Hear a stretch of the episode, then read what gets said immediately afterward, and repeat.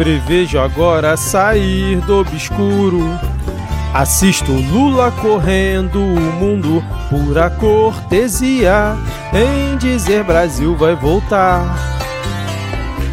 Micheque agora declara em fala, balela de nova falsa versão, que não viu direito as joias do capitão.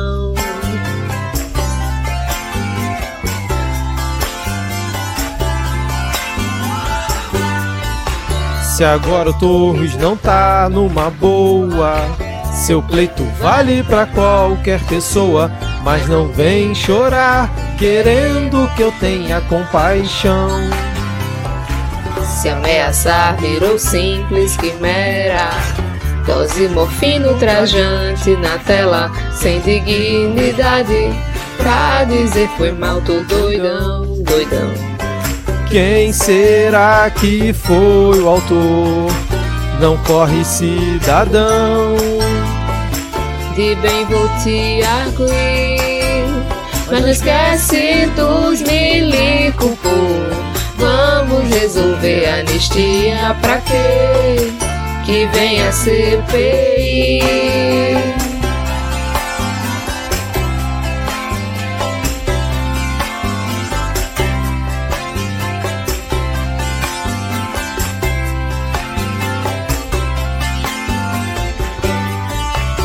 Se agora o Torres não tá numa boa, seu pleito vale pra qualquer pessoa, mas não vem chorar querendo que eu tenha compaixão. Se ameaçar virou simples quimera, dose, morfina, ultrajante na tela, sem dignidade, pra dizer foi mal, tô doidão, doidão. Quem será que foi o autor? Não corre, cidadão. De bem vou te arguir, mas não esquece dos milico. Vamos resolver a anistia pra quê? Que vem a CPI.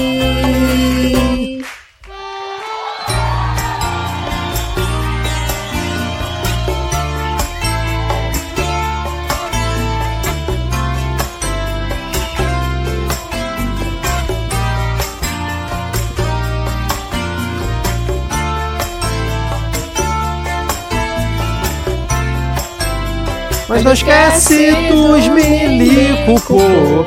Vamos resolver a anistia pra quê? Que vem a CPI. Yeah, yeah.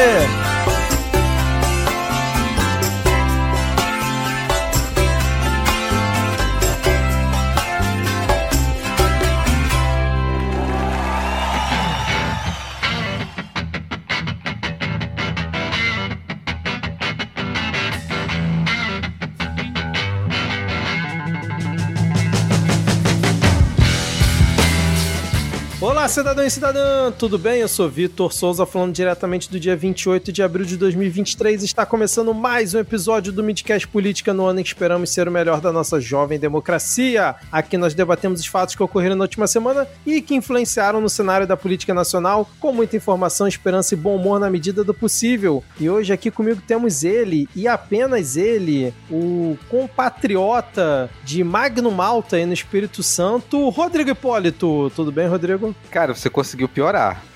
Você conseguiu piorar a situação. isso, né? É, conseguiu piorar. Mas assim, ia estar ruim já, porque você percebeu que pra gravar na sexta-feira à noite, só nós dois não temos vida social. É verdade, cara. Todo mundo assim, ih, hoje não rola, tô jogando com os amigos. Aí sobrou quem? Eu e você, cara. Pois é. Os cabelos brancos e a falta de cabelos dizem muita coisa. Exatamente. Tá vendo, ouvinte? Isso, isso aqui, ouvinte, é por você. Isso tudo que está que vai acontecer nesse episódio hoje que a gente ainda não sabe o que vai ser, é por você. Esse esse empenho, essa dedicação. Então, por isso, se você quiser colaborar com esse empenho, essa dedicação que nós temos aqui no Midcast, você pode mandar uma mensagem pra gente lá no nosso perfil no Twitter, que é, enquanto o Twitter ainda existe, que é o podcastmid, principalmente elogiando nós dois e a paródia, se é que vai ter paródia, a gente ainda não sabe se vai ter paródia essa semana, mas elogia a paródia, porque a, última foi sensacional, de autoria aqui do Rodrigo, que tá aqui comigo. Be bela paródia, hein, Rodrigo, falando nisso. E Cara, gostei, já lanço aqui a campanha do revival de Axé anos 90, né? Foi um Axé recente ali, né? Foi um Ivete recente, mas eu acho que já tá na hora da gente fazer um revival de Axé anos 90. Sinto falta. Vamos pensar nisso aqui depois da gravação. E se você quiser apoiar o Midcast financeiramente, além de mandar uma mensagem pra gente elogiando a gente lá no Twitter, você pode apoiar no PicPay ou no Padrim, padrim.com.br barra Midcast, ou no Pix, que é podcastmid.gmail.com. Se possível, colabore com o nosso trabalho. Os nossos apoios deram uma diminuída aí no, nos últimos tempos, mas continuamos agradecendo todo mundo que continua colaborando com a gente. Mas se você tiver uma graninha sobrando e ainda não apoiar o Midcast, faça por uma dessas formas. E Rodrigo, qual a sua rede social? Eu pulei aqui na ordem da pauta. Cara, não tem ordem não, cara.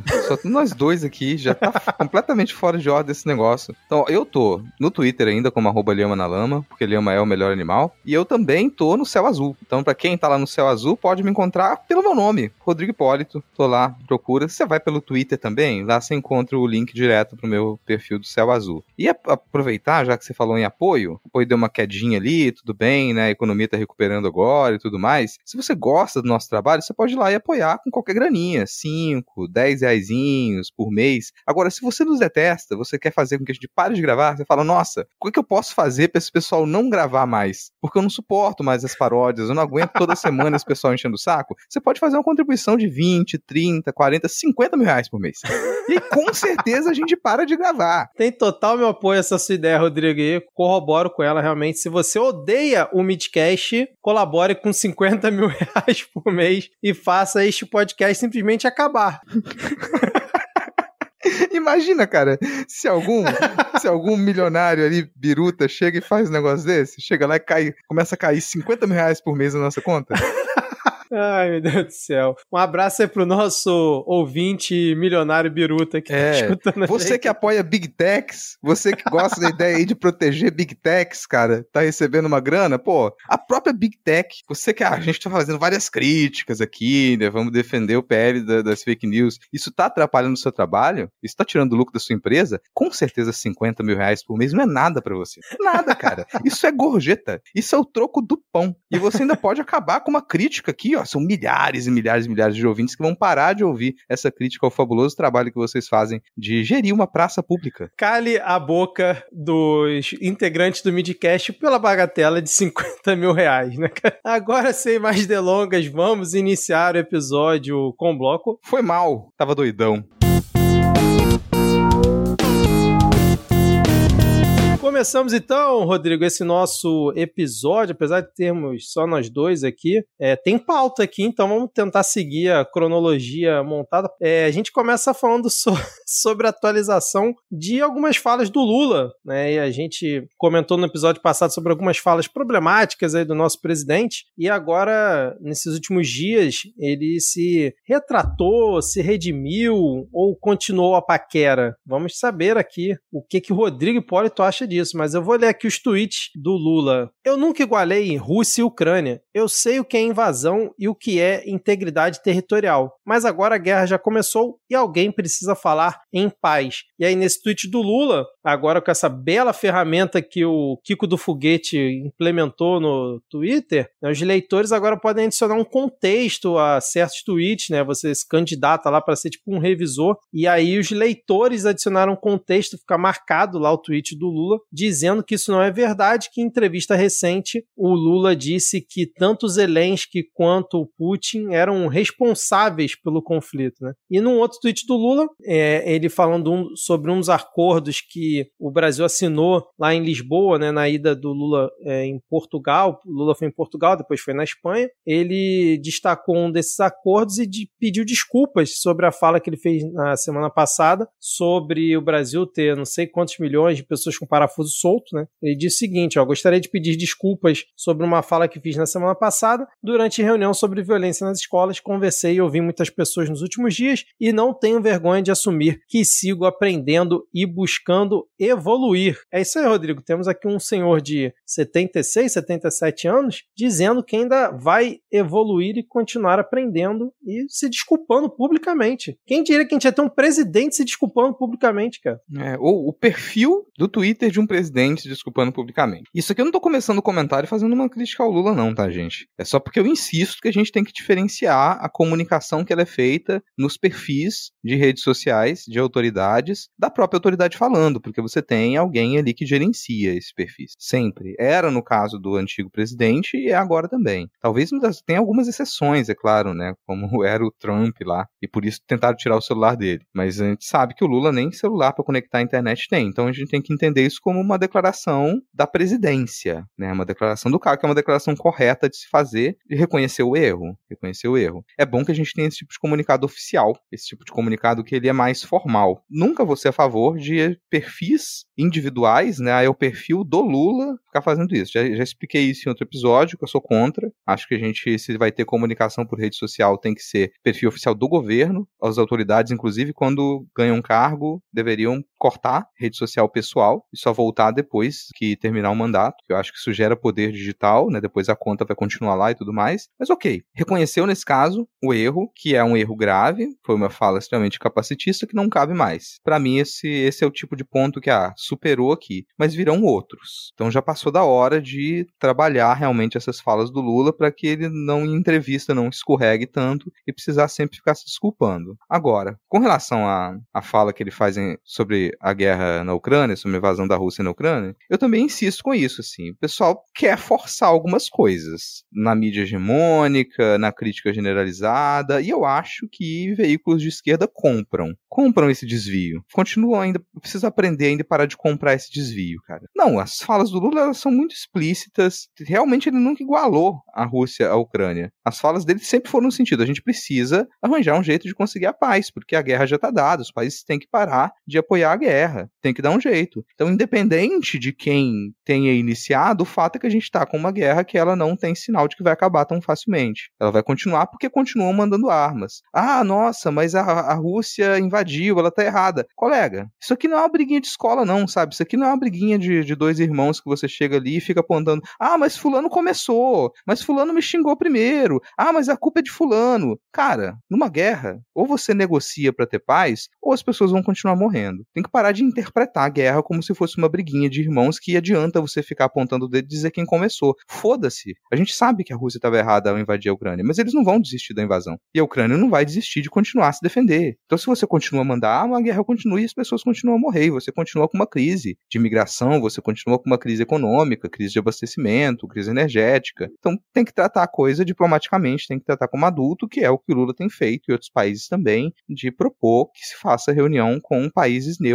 com terceiros, para mediar essa, essa situação e conseguir a paz. E que não vai ser uma paz que ela vai ser 100% dentro dos termos que a Ucrânia gostaria, nem 100% dos, dentro dos termos que a Rússia gostaria. Esse é o Não princípio. tem como, né? É, você conseguir uma paz ali sem que alguém tenha realmente vencido a guerra. É, e nisso que, isso que o Lula fala, que, que é, de um jeito ou de outro, o Zelensky vai ter que abrir mão de alguma coisa e a Rússia vai ter que abrir mão de alguma coisa. Do contrário, você não vai conseguir a paz e você não vai conseguir o fim dessa guerra tão cedo. Inclusive com os Estados Unidos e a OTAN continuando a mandar arma. Ah, você. É. Qual é o objetivo de mandar arma? Vocês acham realmente que a Ucrânia vai vencer a Rússia na guerra? Acham É, realmente que vai acontecer? Não é isso que vai acontecer, cara. É, ah, mas enquanto acho que a China não entrar no jogo e realmente botar todo mundo para sentar e negociar um acordo de paz, acho que isso não vai acontecer e vai continuar esse conflito, né? Porque a OTAN já é inimiga histórica da Rússia, inclusive a sua criação basicamente foi por conta disso, né? Então é óbvio que eles vão tentar defender quem tá do lado deles contra a Rússia, a Rússia vai tentar se expandir cada vez mais com um biruleibe lá na presidência que é o Putin. É, tem um negócio que, assim, a galera parece, às vezes, quando eu falo galera, é, é no, no sentido negativo aqui. Tem um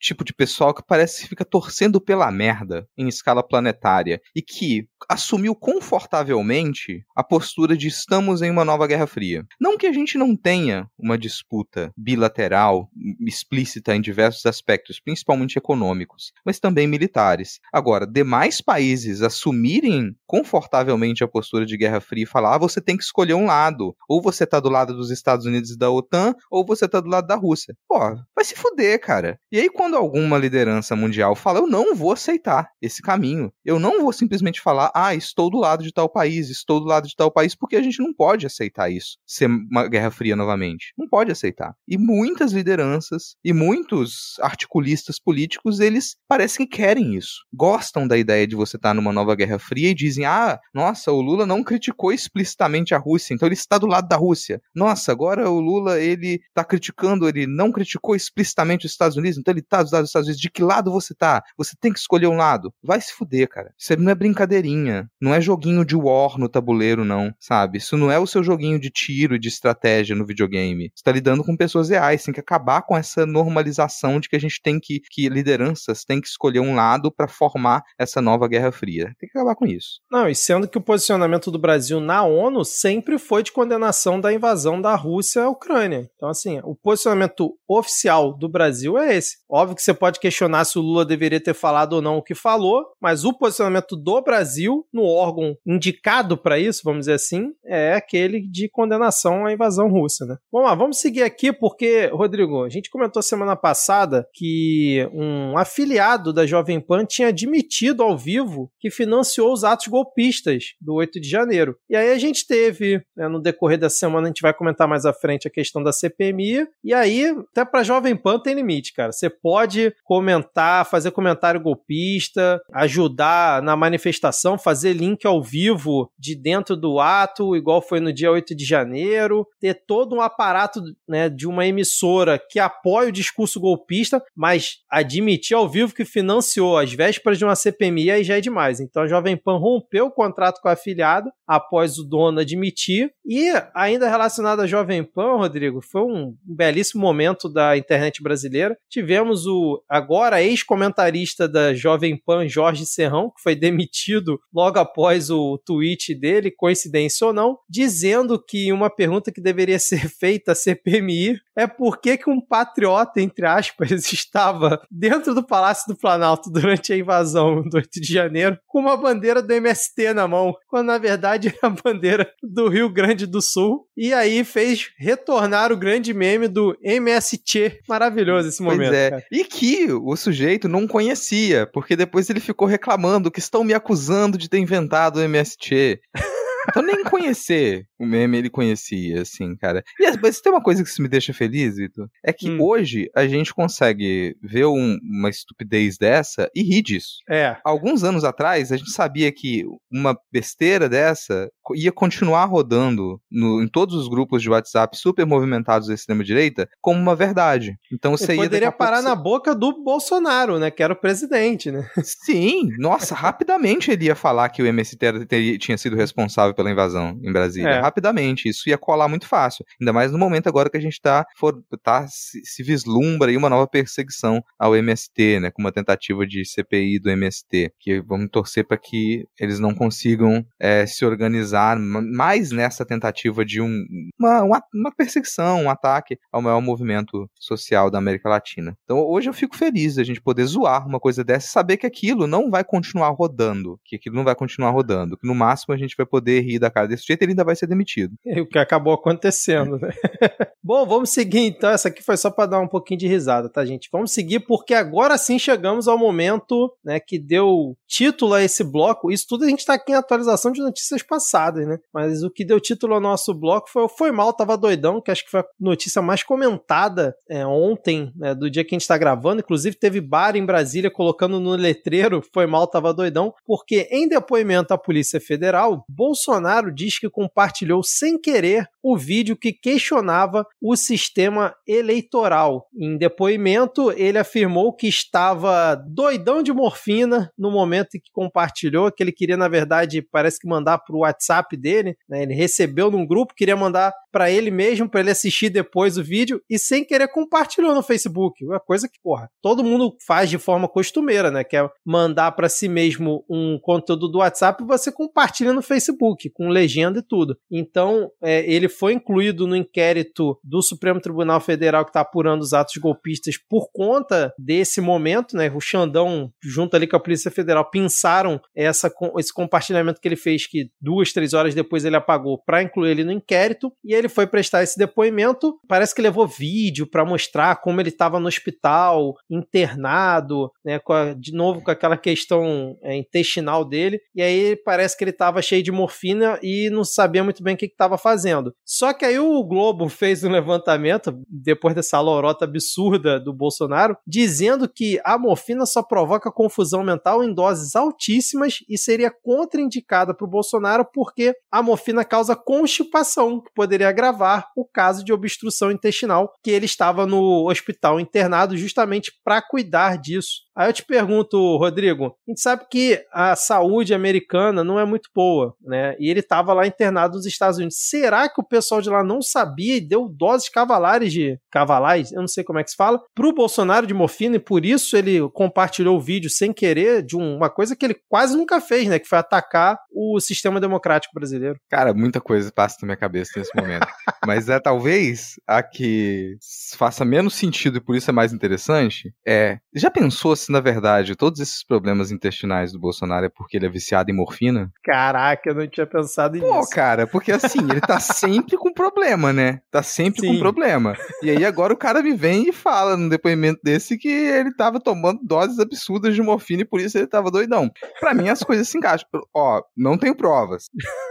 Quero não deixar bem provas. claro. Isso aqui é só uma, é só uma suposição quase fictícia, é um comentário meio jocoso, tá? Não tô podendo receber processo nesse momento da minha vida. Mas assim, é esquisito, né, cara? Vim com essa história de morfina e a gente já viu várias vezes que ele tava ali, sempre parecia meio atordoado. Quanto mais vai passando o tempo, mais ele se desgastava, pele parecia que ia cair do rosto, né? A gente comentou uhum. isso durante quatro anos. Cara, como é que ele tá se desgastando? Como é que ele tá se desgastando, embolando cada vez mais as palavras e na medida que o tempo passava, as idas dele ao hospital para se desobstruir, elas se tornavam mais frequentes, mais frequentes. Então é um negócio esquisito. Então, o que quer dizer o quê? Eu não duvido que o Bolsonaro ele estivesse chapado de morfina.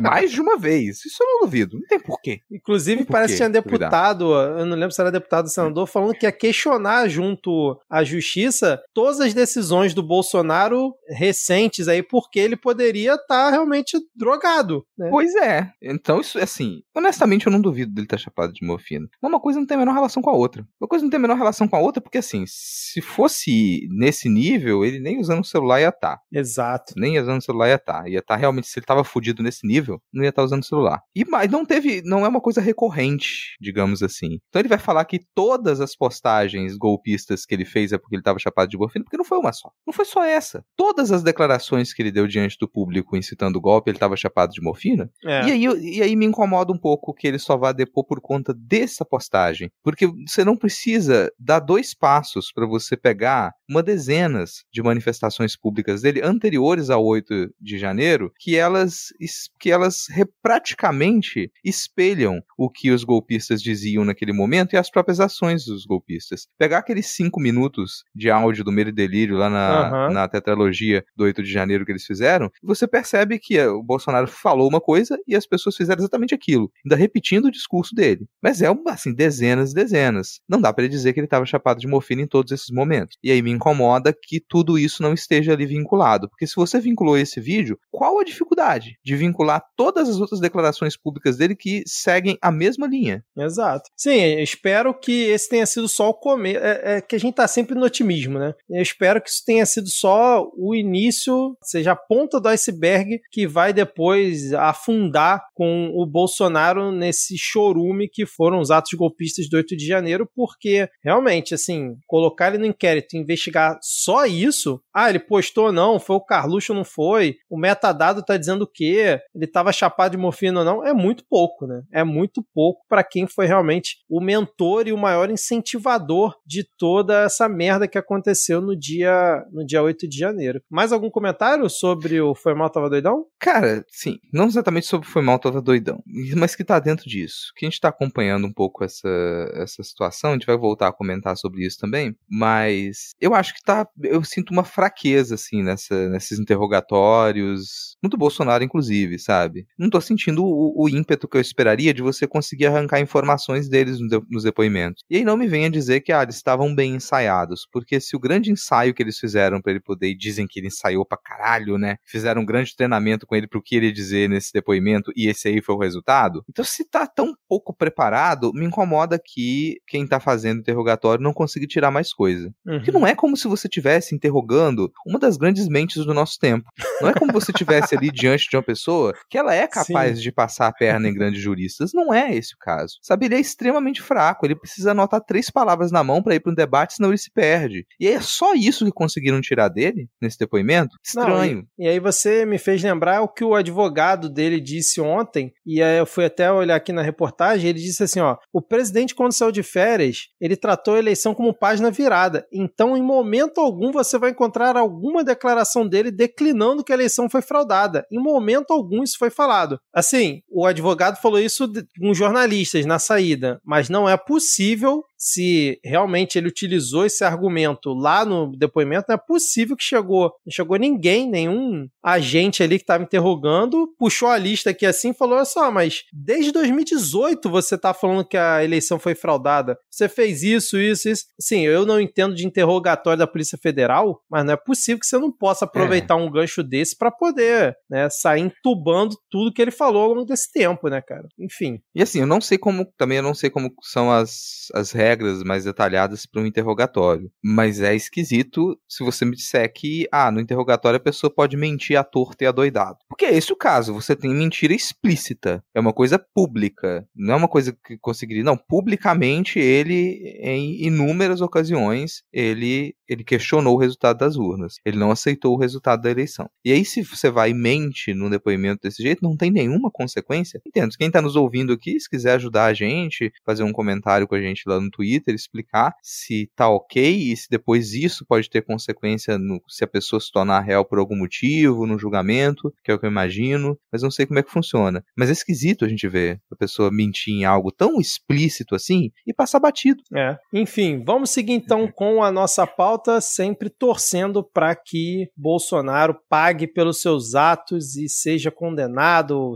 fique inelegível, seja preso e tudo o que estiver ao alcance da justiça. Espero que seja só o começo. É, falando depoimento, tivemos o ex-comandante do GSI, o general amigo do Lula, né, o Gonçalves Dias, prestando depoimento à PF por conta do vazamento daquelas imagens que a gente comentou bastante aí na semana passada. Inclusive, conseguimos um áudio de Ad Ferrer para fazer um adendo no episódio, né? Então, assim, a gente teve o depoimento dele e eu vou destacar alguns pontos que aqui na reportagem trouxeram do depoimento do Gonçalves Dias, que, sei lá, duas horas depois do depoimento dele já tinha vazado. Tinha vazado o depoimento inteiro, né? Então vamos lá. O general disse que ao assumir o GSI no dia 2 de janeiro, por cinco dias ainda estava se ambientando as funções dele no órgão. Ele afirmou que não sabia nada a respeito de manifestações em Brasília entre 6 e 8 de janeiro. Afirmou não ter recebido. Essa ele, ele forçou, hein, cara? Afirmou não ter recebido ordens superiores ou agentes políticos para ser tolerante com grupos manifestantes. Disse que no dia 8 pediu reforço ao comando militar do Planalto por volta de 2 2h50 da tarde. E ele falou que por volta desse mesmo horário, uma multidão conseguiu furar o bloqueio da PM do DF. Afirmou que os policiais militares apresentaram boa combatividade, que ele próprio entrou no palácio às 16 horas. E aí depois ele disse que foi lá para o quarto andar, removeu alguns invasores, disse que não efetuou prisões porque fazia um gerenciamento de crise, por isso que ele estava ali orientando a galera. Disse que houve um apagão de inteligência no dia 8 de janeiro e depois questionado se ele tinha visto o major lá que estava dando água para os invasores. Ele disse que não viu esse caso acontecer e que se tivesse visto, ele teria prendido o major por estar dando água para os invasores. E acredite quem quiser, né, cara? E aproveitando antes do Rodrigo comentar, deixa eu já falar aqui que é, os militares do GSI também prestaram depoimento na PF, os oito militares que apareceram nas imagens. E o Capelli, ele já exonerou, deixa eu somar aqui, ó, foram 29 num dia, 59 no outro, 88 servidores até o momento do GSI, todos ali, até onde a gente sabe, militares, né? Tem ali tenente, sargento, soldado, cabo, uma festa danada de militares dentro do GSI, sabe-se lá quantos ainda tem lá dentro, né? Porque eu estava escutando recentemente que o GSI remonta desde a época lá do Getúlio, né? Na década de 30, e a coisa foi né, modificando, não o GSI, mas a, a ideia né, de ter militar dentro do Palácio Planalto.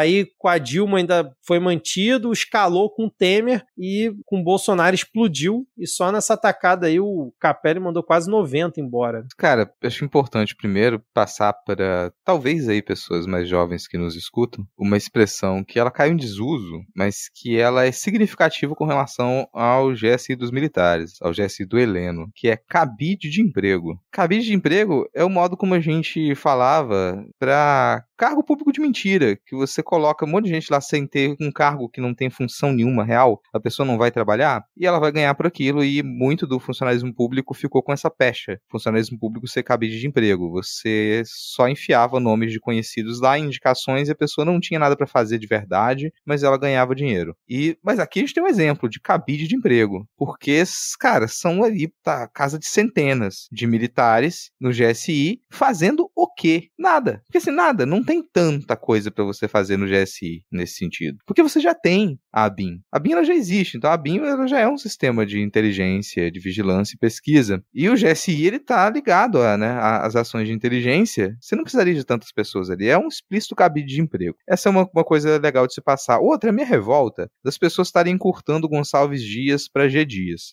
Eu acho Pô, que tem que só. Eu botei até no título do episódio, cara. É, mas assim, depois eu tava pensando que isso é. A gente tá perdendo uma oportunidade de. Eu tô perdendo a oportunidade, cara. Porque tira o Dias. Vamos tirar o Dias, né? Gonçalves Dias, escritor. Vamos tirar o Dias dali e fica só Gonçalves. E Gonçalves é o típico nome de delegado de novela dos anos 80 e 90, assim. É Silveira, Gonçalves, sabe? A policial Gonçalves, né? Cara, Gonçalves. Chama o cara de Gonçalves. Eu acho, inclusive, assim, que dá uma diminuída, sabe? Dá uma rebaixada no sujeito. Ô, Gonçalves! Gonçalves, traz o protocolo, Gonçalves. Sem usar general, coloca, é, coloca algema no fulano, Gonçalves. Gonçalves, cara. Busca Babalu na cela, Gonçalves. pra mim só chamava de Gonçalves. E, sim, vai tu ao depoimento... acreditou nas coisas que ele falou, cara? Tem algumas impressões, assim. Eu, honestamente, assim, não vou, vou ser leviano aqui, não. Eu, honestamente, acho que o Gonçalves não tava ciente de todas as coisas, ele não tá no centro. Ele não é o cabeça de nada. Ele não é o cabeça de nada. Ele foi colocado naquela posição cinco dias antes. Todo mundo sabia da festa da Selma, então não me venha é. com essa de que não é, sabia. É, falar que Todo não sabia, sabia, foi foda, né? Todo, Todo mundo, mundo sabia. Exatamente. Mas eu não acredito que ele fez parte de nenhuma articulação. Eu acho que em algum, algum sentido ele até foi pego de surpresa, assim, e não sabia o que fazer. Também acho. Porque ele, ele tá na, na bolha de direita, bolha conservadora do, dos militares. Então ele ficou meio sem ação ali. Mas não acredito que ele fosse, que ele tenha sido o articulador de nada. Mas só não vem com essa, de não sabia. Inclusive, a gente parece que esqueceu de alguns detalhes do 8 de janeiro e que foram revelados logo em seguida. O sistema de segurança, o plano de segurança do Distrito Federal foi mudado 24 horas antes. Foi deliberadamente mudado e o Anderson Torres mudou o plano de segurança e viajou. Exato. Viajou. Assim, é descarado que ele fez isso de propósito. Ele mudou o planejamento da segurança e foi embora do país, já esperando que se efetivasse realmente um golpe. A gente teve uma mudança de planos na segurança direta do Palácio do Planalto. Então a segurança do Planalto ela foi dispensada, dispensada 24 horas antes. Então deixou, sei lá, uma dezena e meia de, de policiais lá para tomar conta da segurança do Planalto, deliberadamente dispensados. Isso quando já se sabia que você tinha um monte de ônibus saindo de pontos do país e indo para Brasília, porque estava sendo acompanhado. Acompanhado ao vivo pela mídia, pela mídia uhum. hegemônica, inclusive. Tava todo Exato. mundo sabendo que estava indo um monte de ônibus para Brasília para poder se reunir no acampamento que estava lá há semanas e semanas e semanas, há meses já, né? Então, não dá para dizer que tinha surpresa nesse sentido. A grande estranheza disso é, você tinha um planejamento que talvez desse conta dessa invasão e ele foi deliberadamente mudado 24 horas antes para poder deixar que esses golpistas eles acessassem a esplanada dos ministérios. A polícia escoltou, inclusive, né? Vamos é, tá disso. filmado, cara, tá filmado. Então tem coisas assim que elas estão muito descaradas. A gente pode comentar um pouco mais disso quando a gente for falar da, da CPMI mais pra frente, da novidade sobre a CPMI também. A gente comenta sobre isso. Detalhezinhos como cartão do GSI supostamente encontrado com os golpistas invasores, que daria acesso a espaços, espaços restritos. Então, como que esse cartão? Tipo, tem, primeiro tem que se confirmar que o cartão ele estava em posse dos invasores realmente, e aí confirmando isso, que eu nunca vi uma confirmação exatamente, confirmando uhum. isso, como que esse cartão foi parar lá. E aí você tem um foco muito maior em quem estava dentro do GSI e que aí sim faz parte de uma conspiração e de uma articulação direta para invasão. Perfeito, perfeito, cara. Vamos seguir então, porque a gente ainda vai falar da CPMI mais para frente, mas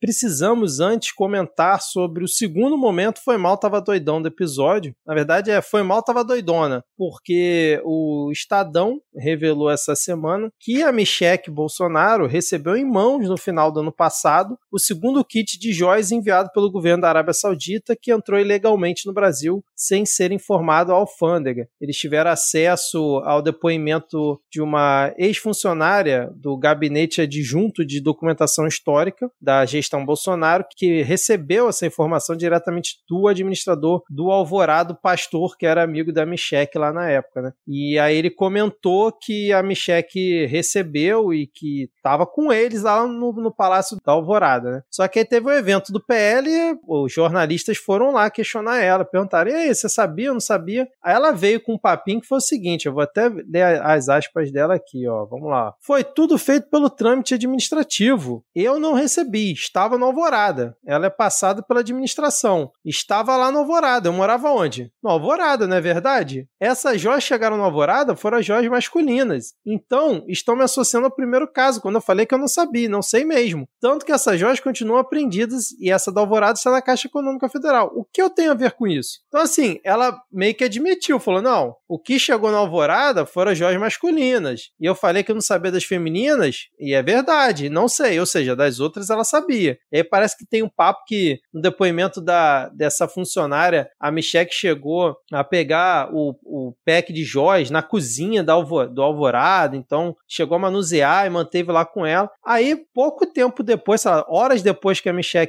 comentou isso perante o jornalista, eles soltaram a nota para a imprensa dizendo o seguinte: ó, a assessoria de imprensa de Michele Bolsonaro reitera que a ex-primeira-dama do Brasil desconhecia a existência e o conteúdo dos presentes doados pela Arábia Saudita. Ela soube pela imprensa brasileira. E aí, Rodrigo, será que a morfina faz parte do ambiente familiar ali do, do Bolsonaro, porque a Michelle falou uma coisa, horas depois soltou uma nota se contradizendo, enfim, né?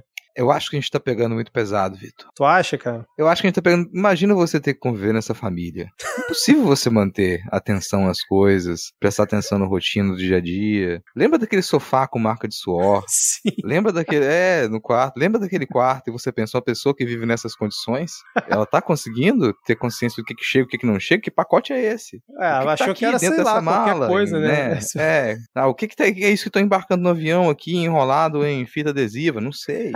Só não tem consciência de tudo, assim. Mas fica, assim, a gente não pode deixar nenhuma parte da família Bolsonaro sair de foco, porque, primeiro, todos eles sabem das tramóias, e se a gente deixa essa galera simplesmente em paz, eles continuam a ganhar força política. Michele Bolsonaro é uma força política dentro do, do núcleo evangélico radical. Uhum. Isso mantém uma força política de extrema-direita. Então não dá para deixar em paz. Outra coisa a se pensar é que essa mesma imprensa que vai fazer o questionamento e revelar fatos fatos sobre essa quantidade de moamba que a família Bolsonaro trazia de fora, né? Entrava ilegalmente no país, eles adquiriam isso ilegalmente, desvio de patrimônio público. Essa mesma imprensa fica publicando fotos de coluna social da Michelle Bolsonaro dentro de verdade. coluna política. Uhum. Que é uma propaganda política, né? Que a gente não sabe se é paga ou não. Então, ao mesmo tempo em que de um lado né? é, parece que tá fazendo um jornalismo sério, investigando alguma coisa, do outro lado tá fazendo divulgação para manter esse pessoal em sua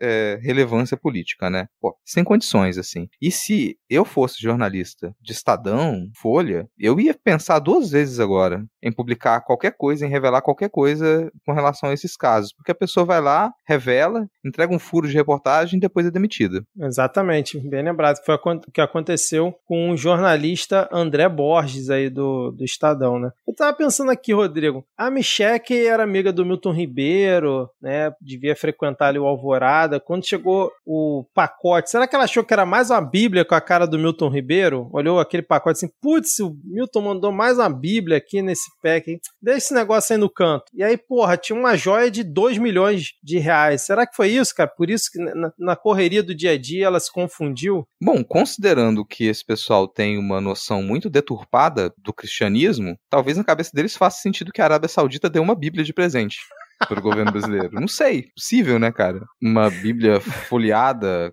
a ouro com diamantes incrustados. Com um cavalo em cima. Com um cavalo em cima, deve fazer algum sentido. Ai, Michel, que a gente tá se esforçando, eu juro que a gente tá se esforçando pra tentar achar uma lógica nessa. Mas era muita coisa, tá? Vamos aqui agora aqui, não, não sejamos levianos. Era muita coisa, era muito pacote, muito pacote, dois metros de pacote empilhado chegando no aeroporto a cada viagem. Como é que você dá conta de saber o que tá com tudo? Você nem desembala, cara cara. É. Você não desembala, é tanta coisa, não dá tempo de fazer unboxing de tudo, né? Fora os não presentes dá. do cercadinho, né, cara? O pessoal vivia entregando, é realmente muita coisa. E nessas horas que você fica assim, né? Como é falha a segurança? Era falha a segurança do Alvorada, né? Porque entrava qualquer coisa pra família presidencial. Podia ter uma bomba, podia ter. Já falei isso aqui, podia ter antrax, podia ter tudo. Eles não olham nada, eles não abrem nada. Eles deixam ali de boa, recebe, ninguém prova verifica. de que a esquerda brasileira é extremamente pacifista é que esse pessoal continua lá, vivo, tranquilo, atuando politicamente. Porque, dada a fragilidade do sistema de segurança da presidência nos últimos quatro anos, cara, a esquerda nunca quer cometer ato violento, pelo visto, né? Porque oportunidade não faltou. Exatamente, cara. É muita cara de pau. Bom, é, agora que a gente fechou essa atualização de notícias passadas, Rodrigo, agora eu quero sugerir sugerir aqui. Aproveitei que só tá eu e você aqui no, no, episódio, porque eu gostaria de sugerir o momento Haddad Frente Ampla. Por que o momento Haddad Frente Ampla, Rodrigo? Porque essa semana foi muito especial para Haddad, porque nós tivemos ao mesmo tempo João Dória e João Moedo elogiando o nosso querido ministro da Fazenda. Então eu vou ler as aspas aqui de João Dória primeiro, num evento do grupo LID. Abre aspas. Não estou em partido, não tenho vínculo político político nem pretendo ter, tenho visão como empresário. E minha visão é que nesses primeiros 100 dias, Fernando Haddad conseguiu mais resultados positivos do que se esperava. Fecha aspas. E aí temos João Amoedo no Twitter dizendo o seguinte: ó, Haddad toma uma ótima iniciativa ao colocar em pauta a revisão os cortes de subsídios e incentivos tributários que custam mais de 600 bilhões ao ano. Aqueles que querem um Brasil mais justo e sem privilégios devem apoiar a execução dessa agenda agenda. E aí, Rodrigo, a gente comenta às vezes lá no nosso grupo, né, que se você está concordando com opiniões de certas pessoas, você tem que ficar preocupado. Se a gente tem Dória e Amoedo concordando com as atitudes do Haddad, devemos ficar preocupados? Duas pessoas, assim, de uma relevância absurda para o cenário político nacional atualmente, né? Convenhamos. Mas vamos lá, claro, a gente se preocupa com, com a concordância desse pessoal. Mas eu não confio em nada, que nem o Dória, nem o Amoedo fala. Eu vou até colocar uma margem aqui pro, pro Amoedo. O Amoedo é um cara fiel às suas ideologias, vamos lá, né? O Amoedo é um cara fiel. Isso é uma ideologia de merda? É, mas ele é fiel à sua ideologia de merda. O Dória não é fiel a porcaria nenhuma. O Dória vai cair para qualquer lado que trouxer lucro para ele, né? E aí, dado esse ponto, tem uma coisa que o pessoal sempre diz, né? Que o Haddad ele seria o mais liberal dos petistas. Sempre se fala isso. Tem um fundo de verdade. Tem. Mas às vezes hoje dá uma impressão equivocada, porque a gente passou a identificar liberal com algo muito mais radical dentro do liberalismo do que o que se pensava quando se, se usava essa expressão antes. Né? Se falava do Haddad como mais liberal entre os petistas, no momento em que você usar liberal, você estava mais apontando para a social-democracia. Uhum. E o Haddad ele é um social-democrata. E aí eu, eu aproveito isso para poder dizer, relembrar aqui e fazer o momento eu estava certo. Por quê? Eu, cara, eu não me esqueço lá dos nossos primeiros episódios de, da pandemia, que a gente estava discutindo, ah, o que, que vai acontecer com o mundo agora a partir da pandemia? E aí muita gente falava, nossa, o capitalismo vai ruir, e a gente, todo mundo na mesa discordou disso. o capitalismo não ia ruir por conta da, da pandemia. Aí outras pessoas falavam, nossa, a gente vai ter que repensar todo o nosso caminho agora, e de repente a gente vai ter algo muito novo, ou pior, a gente vai entrar numa grande distopia. E eu defendi na época que o mais provável era que para a sobrevivência do capitalismo em escala global, a maioria dos governos que eles conseguissem se eleger depois da pandemia, eles buscariam um retorno ao estado de bem-estar social. Tentariam forçar o sistema econômico a retomar os princípios do estado de bem-estar social que foram profundamente abandonados entre os anos 80 e os anos 2000. E a gente teve uma tentativa de retorno a isso com a onda rosa na América Latina, que depois todo mundo perdeu e a direita se elegeu na América Latina de modo amplo assim, e agora a gente teria essa tentativa de retorno, que parece que ninguém lembra disso, mas é o que está se tentando fazer, não só no Brasil, mas em diversos outros países, porque talvez essa seja a única escapatória para que a gente consiga estabelecer o mínimo de estado de bem-estar social, e nesse cenário, com esses objetivos, a social-democracia faz a festa. E o Haddad, ele é um social-democrata e está sabendo entender esse contexto. A gente fala muito da proposta de marco fiscal, que é o que está em pauta no momento, mas a gente esquece que durante esses meses, o Ministério da, é, do Haddad continuou a trabalhar para conter a alta da inflação. Então, a inflação ela está em queda no Brasil. A cada mês, a inflação cai. A gente tem valorização da moeda. A gente está lidando com o dólar em baixa. A gente está repensando a relação exportação-importação. Então, o mercado interno brasileiro ele começa a reagir, ele tem funcionado. Dá para perceber isso no dia a dia da população. Então, além do marco fiscal, que é o que está mais em pauta, a economia do Brasil voltou a funcionar durante a gestão do Haddad nesses, nesses, nesses cinco meses ali. Né? Combustível né? em queda. É, então ele tem trabalhado muito bem como social-democrata que ele é, dentro de princípios liberais mais tradicionais, e aí é previsível que você tenha o elogio de liberais com relação a isso. É previsível, sabe? A ultraliberais, mais pouco provável que, ultras, que ultraliberais, neoliberais de carteirinha, Só eles do façam novo elogio. elogiando, né, cara? Aí Sim. complica. Então a gente percebe que tem ali elogios desses liberais mais tradicionais e continua a ter crítica de gente que sempre defendeu o ultraliberalismo e neoliberalismo nesses últimos anos, né? Como Armínio Fraga, por exemplo, que foi lá dizer a aritmética não fecha. Você tá achando que você tá num programa da Globo News, cara? Você vai lá, na, você vai, sobe, né, lá em Brasília e você vai falar isso, a aritmética não fecha, sem dar dados concretos, sem fazer uma crítica incisiva e consistente. Não, tem nada disso. As propostas ali pro marco fiscal, elas têm problemas? É óbvio que tem. A gente vai esperar que a gente tenha um marco fiscal que ele seja algo muito diferente do que era o teto de gastos? Não vamos sonhar alto demais, né, gente? Baixa a bola. A gente continua a ter esse enorme problema que foi a normalização do teto de gastos nesses últimos anos, e agora para propor um marco fiscal, você tem que contar com isso. Não dá para a gente não conseguiu jogar aquilo de lado, quicar a lógica do teto de gastos ainda, que deveria ser quicado. É um negócio completamente sem sentido. Essa coisa da gente sempre ficar preocupado com, com o risco fiscal, isso deveria ser chutado para escanteio. É um completo absurdo, e é essa mesma justificativa que a gente sempre critica, e é evidente para todo mundo que não faz sentido, a gente critica quando a gente fala dos juros altos no Banco Central. Mas parece que todo mundo tem uma enorme dificuldade de perceber que é essa mesma lógica que ela embasa as críticas ou até defesas ao novo marco fiscal. A gente está se preocupando com um risco que, na verdade, o Brasil não tem. O Brasil não tem, a gente não deveria estar tá se preocupando com a dívida interna do Brasil. Sabe? A, dívida, a dívida interna é um ativo que a gente precisa manter, e é uma economia em desenvolvimento, e a nossa, a nossa dívida interna, ela permanece estável, caiu na última contagem, então a gente não deveria estar se preocupando com isso. Mas não, se normalizou que a gente deve gerir países como se fossem empresas e tentar zerar dívida interna. Que coisa maluquice é essa? Vai quebrar os bancos todos é, aqui do Brasil. É um negócio completamente descalacrado da cabeça, não tem sentido nenhum você fazer proposta. Isso é isso, isso é lógica ou ilógica. Paulo Guedes. Era o Paulo Guedes que lá em 2019 tá, vinha com umas propostas completamente sem sentido como essas, cara. Não. Será em um ano. É, a gente tem que controlar a dívida interna. Controlar. Mas ela tá ali, ela precisa existir. Se ela não existir, a gente não, não tem desenvolvimento, a gente não tem investimento. Não, para não tem tudo, crescimento né? econômico. Peraí, cara. Então não. Na hora de falar do, do marco fiscal, a gente tem que considerar isso. A gente ainda tá vivendo num mundo alucinado, uma realidade alucinada, em que economistas acham razoável você pegar uma dívida interna estável do Brasil, um país que tem que crescer, e falar que a gente tem que reduzir ela ainda mais para poder diminuir os juros do Banco Central social e ficar numa, numa, numa eterno é, pressão ali, fala, nossa, mas e a nossa situação fiscal? E a preocupação fiscal? Cara, a situação fiscal do Brasil tá maravilhosa, tá ótimo. Tem que se preocupar com isso não, a gente tem que fazer mais investimento. Não, e depois da aula de Cid Gomes para o presidente do Banco Central lá no Senado, que ele puxou um, quadro de giz e foi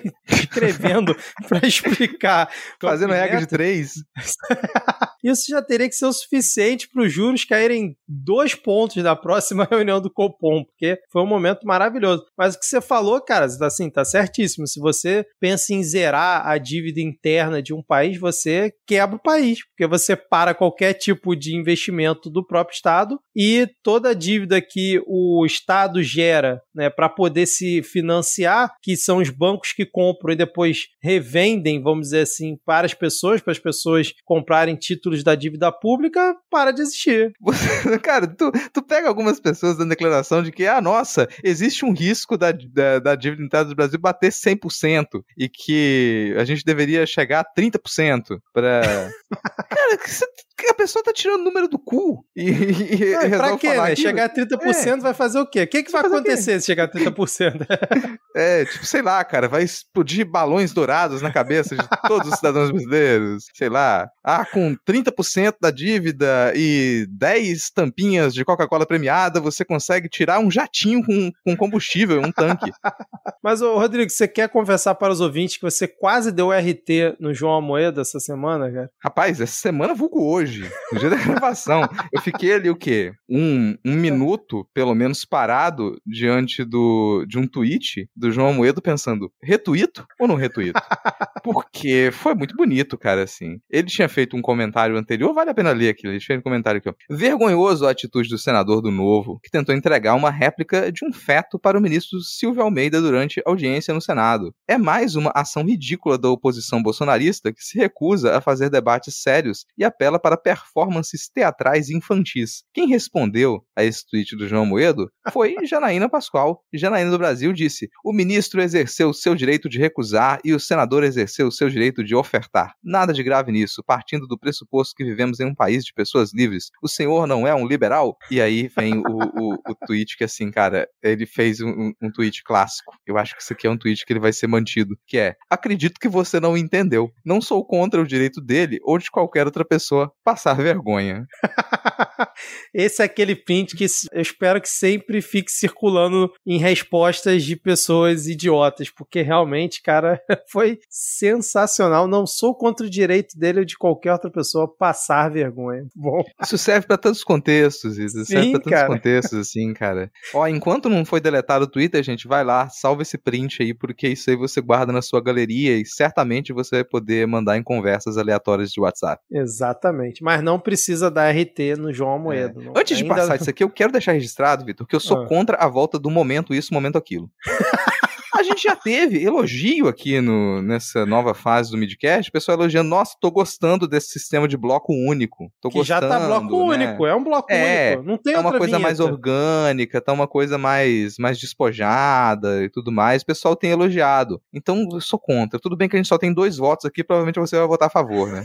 Vou, claro. Afinal, o que seria esse ano do Midcast sem um momento conja tão agraciado pelos ouvintes? E sabe por que, que eu falo isso, Rodrigo? Porque lá no Spotify as pessoas que ainda comentam lá no Spotify, aqui do, nos episódios do Midcast, a Vanessa Barbosa disse o seguinte, ó, senti falta do momento conja? Senti, mas o episódio está maravilhoso como de costume. Isso em relação ao nosso último episódio. A Andressa Moreno, por exemplo, Rodrigo, disse o seguinte, ó, eu acho meio injusto e folclórico dizer que o Rodrigo não gosta de comentários dos ouvintes. Ha, ha, ha, ha, ha. Ele é tão simpático no Twitter. Um salve para todos, especialmente para quem não curte salve. E o Paulo disse o seguinte, ó, Rodrigo realista como sempre, em suma, pés no chão sobre a Shein e seus possíveis 100 mil empregos. E esse foi o momento comentários para Rodrigo Hipólito, já que não temos Ana e Thaís, que geralmente são as pessoas que os ouvintes acabam comentando e se referenciando lá no Spotify. Continue comentando, ouvinte. Eu até vou dar uma explicação aqui, que óbvio, não é de interesse de ninguém que está acompanhando esse programa por conta dos comentários políticos, né? Tem gente que vem aqui ouvir, ah, vou me atualizar sobre a política. E a gente vai e perde vários minutos falando de coisas aleatórias.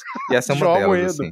É, como João Moedo. É uma coisa das coisas aleatórias. Não sou contra comentário, pô, a gente tem que ter engajamento no nosso programa. Então comente no Spotify. Quanto mais você comenta, mais a chance da gente subir ali nessa escalada, aparecer para mais pessoas, né? Dar o nosso favorito, o nosso, nosso programa lá, dar uma boa avaliação. Isso é ótimo. Comenta no Twitter também. Eu não sei exatamente o que, que significa ser simpático no Twitter, considerando que é a rede da saúde mental. Então, o que, que isso significa? Não sei, mas, bom, é uma pessoa que também tá no Twitter, então a gente tá dentro do mesmo grupo de insanidade. Legal, gostei. E façam comentários. O que eu tinha conta, e aqui eu fico muito feliz que tenha acabado, é porque eu não suportava mais ficar cantando parabéns aleatório e desafinado pra todo mundo.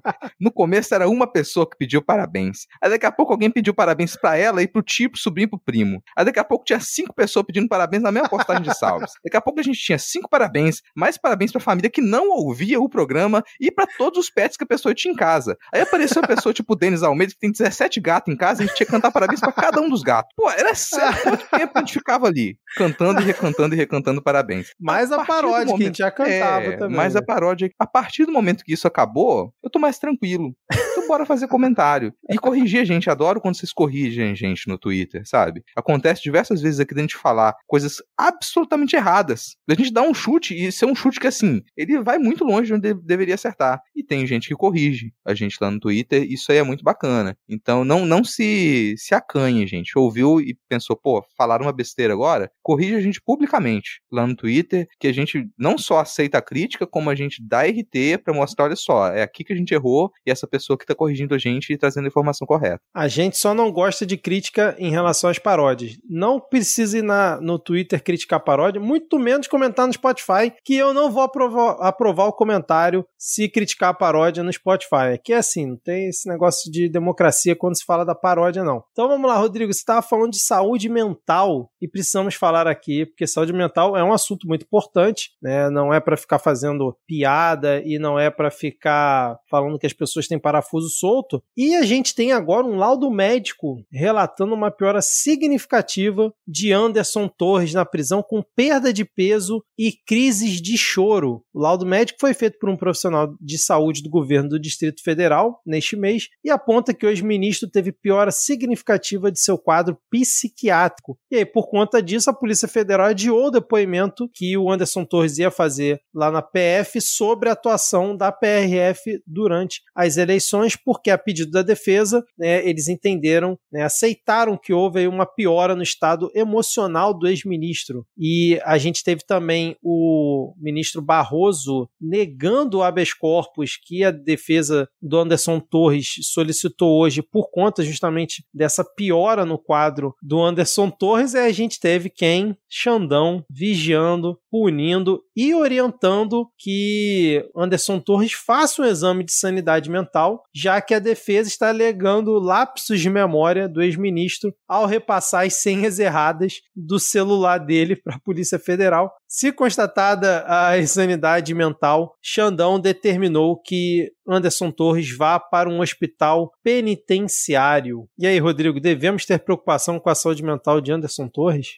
Preocupação eu não tenho, porque eu não conheço, não é meu amigo, não é meu colega, eu não tenho carinho nenhum por ele. Então não tenho preocupação, tenho preocupação. Levar a sério, é claro que a gente leva, é claro que a gente leva. E o o Anderson Torres, ele foi completamente abandonado pelo bolsonarismo. Ele foi o boi de piranha da vez. Percebam que ele é a única grande figura que foi presa e continua presa nessa história. Exatamente. Ele é a única grande figura. E aí você tem algumas coisas a se considerar. Ele é uma figura-chave, ele modificou o planejamento de segurança do Distrito Federal e logo depois fugiu. Isso é o que aconteceu. Ele é fundamental para as investigações. Ele é uma pessoa que tem muita informação, que saiu do Brasil e foi ficar em Orlando, no mesmo próximo onde o Bolsonaro estava. A gente não sabe se eles se reuniram, como é que foi, o que aconteceu, se teve algum planejamento e tudo mais. Mas ele é uma pessoa fundamental. Ele tá no centro dessa investigação. Então não dá para simplesmente falar, opa, o cara tá muito mal, libera ele. A gente não tá ali falando de um pequeno crime. A gente tá falando de uma tentativa explícita de golpe, da invasão dos prédios dos três poderes por milhares de pessoas, sabe? A gente tá, a gente tá falando da- do uso do poder público para tentar fraudar uma eleição, que foi o que ele fez no segundo turno no, no ano passado. Então não são pequenos crimes, são coisas muito grandes de uma investigação que ela continua e não deve acabar tão cedo. Não dá para simplesmente liberar liberar ele falar, cara, vai para casa porque tu tá mal. Não é assim que funciona. E sim, se o cara tá alegando, ele, ele tem o direito de fazer isso. Tem que, esse direito tem que ser respeitado. Infelizmente, não é respeitado para a grande maioria da população penitenciária brasileira, não é respeitado. Pensa na situação psicológica da maioria das pessoas que estão presas no Brasil hoje. Então, a gente não tem nenhuma desses princípios básicos do Estado de Direito que é considerado na prisão do cidadão comum. Não se considera. Mas tá, esse direito existe e ele vai ser observado. O Alexandre de Moraes é super correto. Então, que se faça um laudo, que se verifique, e isso não significa que ele vai ser livre. Isso não significa que ele vai sair, ele tá liberado por conta disso. E nesse caso, tem motivo para ele estar tá detido, tem motivo, ele não foi detido injustamente, não é um abuso de poder. Então, fazer pedido de habeas corpus nesse caso ali não tem cabimento, sabe? Não é como se ele estivesse sendo maltratado, não é como se ele não tivesse assistência, não é como se não tivesse uma investigação em curso e ele fosse uma figura-chave para determinar os responsáveis por esses crimes. Então, também tá correto de não, a, meu parecer assim, tá correto de não se dar o habeas corpus dele. Agora, considerando que a gente não tem pena, eu não tenho. Eu tenho pena, pena só das jeito. filhas, né? Eu é, sempre tenho pena das crianças. Nem sei, caso. assim, tá, das crianças, né? Salvem as crianças. Mas da família, de modo geral, não são pessoas que eu conheço, não tem apreço nenhum, a gente tá lidando com uma pessoa envolvida em crimes gravíssimos, então não tem por que ter, ter dó, assim, nesse sentido. E aí, é claro que a gente desconfia, porque ele tem muita informação, essas informações elas não são passadas com facilidade. Você me disse que você simplesmente não lembra senhas, não consegue passar senhas, não consegue dar acesso nenhum, não consegue nem dar. Cara, se tu não lembra a senha, tem que ter alguma maneira de, de acessar a tua conta. Porque imagina Exato. se tu não tivesse preso. É. Como é que você faria para acessar suas contas? Ah, esqueci a senha. Certamente você tinha algum mecanismo. Porque assim, numa boa, quando eu esqueço a senha de alguma coisa, eu tenho algum mecanismo para poder reaver a minha senha, pedir uma senha nova, tá anotado em algum lugar. Não vem com essa de que ah, só tava na sua cabeça, você esqueceu, tu nunca mais vai ter acesso a nenhuma das suas contas. Peraí, né? Peraí. Dá uma desculpa melhor. Então isso aí não, não bate. Não dá para ligar a situação é, emocional dele, frágil, que provavelmente sim, isso é real, porque ele foi abandonado pelos aliados dele e tá preso sozinho nessa história, sem apoio de ninguém. Isso é real, mas não dá para vincular uma coisa a outra. Você não passar informações porque você tá com um estado emocional fragilizado. A, a ação que ele, que ele tomou, me parece que, tipo assim, a defesa teve a brilhante ideia de simular um grande problema de saúde mental que ele está tendo para poder tentar tirar o cara de lá. E aí o Xandão, bom, vamos fazer o seguinte, né? Já que você realmente está ruim, me dá um laudo médico para provar. Caso realmente você esteja muito ruim, você vai para o hospital penitenciário adequado para tratar presos com um, um, grau de, de ajuda que você está precisando, né? De forma satisfatória, já que não está ajudando. Porque, segundo o laudo que entregaram à Polícia Federal, inclusive, é, o, ele está tendo um tratamento por medicação que não está sendo satisfatório para melhorar o quadro dele, que está tendo várias crises de ansiedade e tudo mais. E o que eu achei interessante também foi o paralelo que fizeram com o Lula, né? Porque o Lula ficou 500, 600 dias preso, sei lá. Em nenhum momento você viu uma noticiazinha do Lula dizendo que ele estava ruim, que estava com ansiedade, que estava pensando em, em, fazer coisas contra a própria vida e sempre tentando manter ali um, uma linha. É claro que cada um reage de uma forma diferente a qualquer situação, mas se tratando da pessoa que é, realmente eu concordo com o Rodrigo. Pena não dá para ter e você sempre fica ali com a pulga atrás da orelha, que talvez seja uma expressão que também não é mais utilizada hoje em dia, Rodrigo, porque a pessoa que fez tudo que fez agora viu com esse papo de que tá com crise de ansiedade, que não tá conseguindo comer, tá perdendo peso. Olha, não sei não, cara. É, é aquela é pergunta que você deve se fazer. Um sujeito envolvido em mais de uma tentativa de golpe, será que ele tá querendo enganar a polícia? Exatamente, cara. Mas assim, de qualquer forma, a gente deseja melhoras, eu pelo menos desejo melhoras para que Anderson Torres possa começar a lembrar as senhas, possa ter um maior controle emocional, caso realmente todo esse laudo, esse relato seja fiel à realidade dos fatos. Né? Também não vamos ser tão insensíveis com o menino Anderson Torres. Agora, Rodrigo, vamos ao tópico que vai provavelmente render pauta para o Midcast até o final do ano, cara, que é a CPMI do golpe, a CPMI dos golpistas, dos atos golpistas, como você queira queira chamar a CPMI do 8 de janeiro, porque na última quarta-feira o Rodrigo Pacheco leu o requerimento para abertura da comissão e agora ela oficialmente está instalada e o colegiado da CPMI será formado por 16 deputados e 16 senadores titulares. E agora a gente chega naquele momento que os líderes vão indicar os integrantes da comissão, né, conforme a proporcionalidade é, contida né, no documento e de acordo com os blocos que são formados nas casas. A gente recentemente até comentou sobre o bloco que o Arthur Lira formou na Câmara dos Deputados, que é o maior bloco da casa. Novamente, Arthur Lira vai ter um papel primordial na formação da comissão, principalmente na indicação do presidente ou do relator. Então, vai ter que passar por ele, não tem jeito, não tem muito o que fazer. E agora vai começar o jogo, Rodrigo. Provavelmente na próxima semana do, da que a gente está gravando, na semana que o ouvinte está escutando esse episódio, se está escutando na semana de lançamento, deve começar a CPMI do golpe. Aí vai ter a escolha do presidente, da escolha do relator pelo presidente, aí depois vai se votar para ver se todo mundo concorda, e aí vão começar os trabalhos. E a gente já tem uma lista aqui de possíveis indicados né, e cotados para formarem essa comissão. Então vamos lá, eu vou ler alguns aqui. Na parte da Câmara dos Deputados, o PL vai ter direito a três vagas, então a princípio deve indicar Eduardo Bolsonaro, Alexandre Ramagem e o André Fernandes, que foi quem puxou esse requerimento, né, quem começou a colher as assinaturas e que está sendo investigado pela Polícia Federal por incitar o 8 de janeiro. O PT e o PC do B e o PV vão ter direito a duas vagas, o Lindbergh Farias deve ser um dos nomes. O PSOL está ali entre a Erika Hilton, o Chico Alencar e o Tarcísio Mota. O União Brasil deve indicar o Arthur Maia, da Bahia, que inclusive está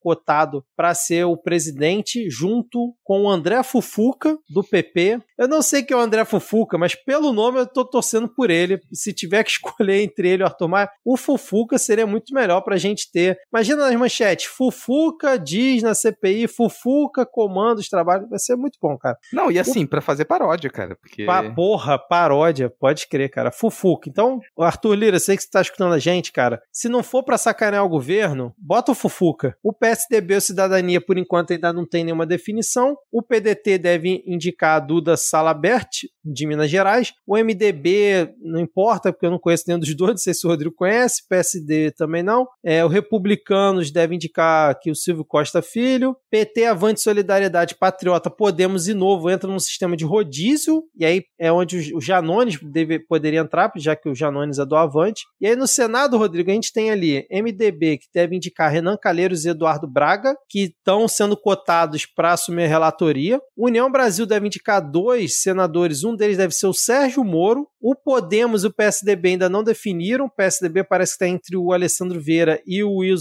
Isalci Lucas. O PSD deve indicar entre Elisiane Gama, Omar Aziz e Otto Alencar, que acho que todo mundo se lembra da CPI da pandemia. O PT está entre o Contarato e o Humberto Costa. Aí o PSB sem definição. Aí o PL deve indicar, Rodrigo, Flávio Bolsonaro, Jorge Seife e Magno Malta. O PP deve indicar Espiridião Amin, republicanos Damares, Cleitinho ou Hamilton Mourão, e ali o PDT, Rede Novo, deve indicar o Eduardo Girão. Quais são suas expectativas, Rodrigo Hipólito, para esse show de horrores que se aproxima, que é a CPMI do golpe? Só não, só a correção desse final aqui não é, ó, para não ficar confusão, não é o PDT Rede Novo indicariam o Eduardo Girão. PDT Rede Novo no Senado entrariam no sistema de rodízio, e o novo, provavelmente, nesse sistema de rodízio seria representado pelo Girão, para não parecer que a gente está ali com um grupo, né, com uma, uma aliança entre PDT e Rede Novo, né. Mas olha, tem uma tem perspectiva de diversão. Alguns episódios atrás eu falei, ah, agora eu quero esse negócio. E aí, pelo visto, né, o PT escuta o midcast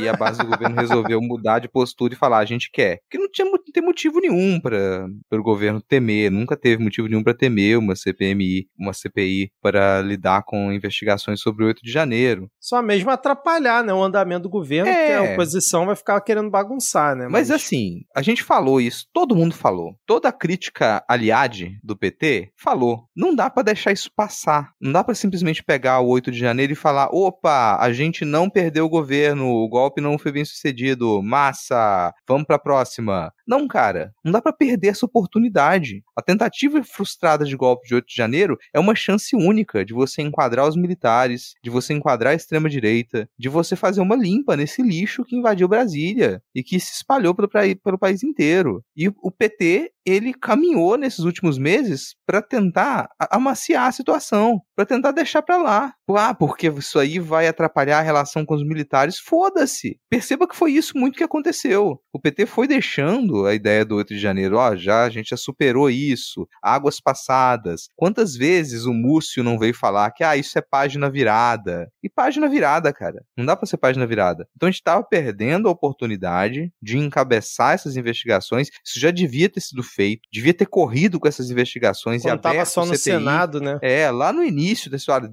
passou o 8 de janeiro, a gente tá com esse problemão aqui, já além da investigação que já tava rolando, quer abrir CPI, abre CPI logo e vamos pras cabeças. É. E não tinha para onde fugir, ficou tentando segurar essa história esse tempo todo, perdeu muita chance. Mas agora eu espero que tenha, é difícil, né, o PT é imune ao aprendizado, mas que tenha conseguido aprender alguma coisa e não fique deixando a oportunidade passar. A limpa no GSI é um bom sinal, mas demorou demorou muito para acontecer. E agora. deixou o outro lado se organizar também, né? Porque a oposição tá organizada agora, né? Para tentar inverter a narrativa de forma completamente insana, né? É. Parte da oposição já percebeu o buraco em que eles se meteram, tá? Porque eles sabem que eles estão fodidos indo para uma CPMI e só eles têm a perder. Eles vão conseguir derrubar o governo Lula inventando histórias quando tá tudo filmado, tá tudo entregue, sabe? Tá tudo dado. Você tem muita prova do envolvimento de muita gente e do distanciamento disso quanto mais você estuda, investiga, demonstra o que aconteceu, você percebe que isso tem uma ligação íntima com o bolsonarismo e com parlamentares que continuam a professar o bolsonarismo e uma distância absurda do PT, porque foi uma tentativa de golpe contra o governo do PT. O argumento de que ah, o governo do PT deixou isso acontecer porque era de interesse político, ele é muito fraco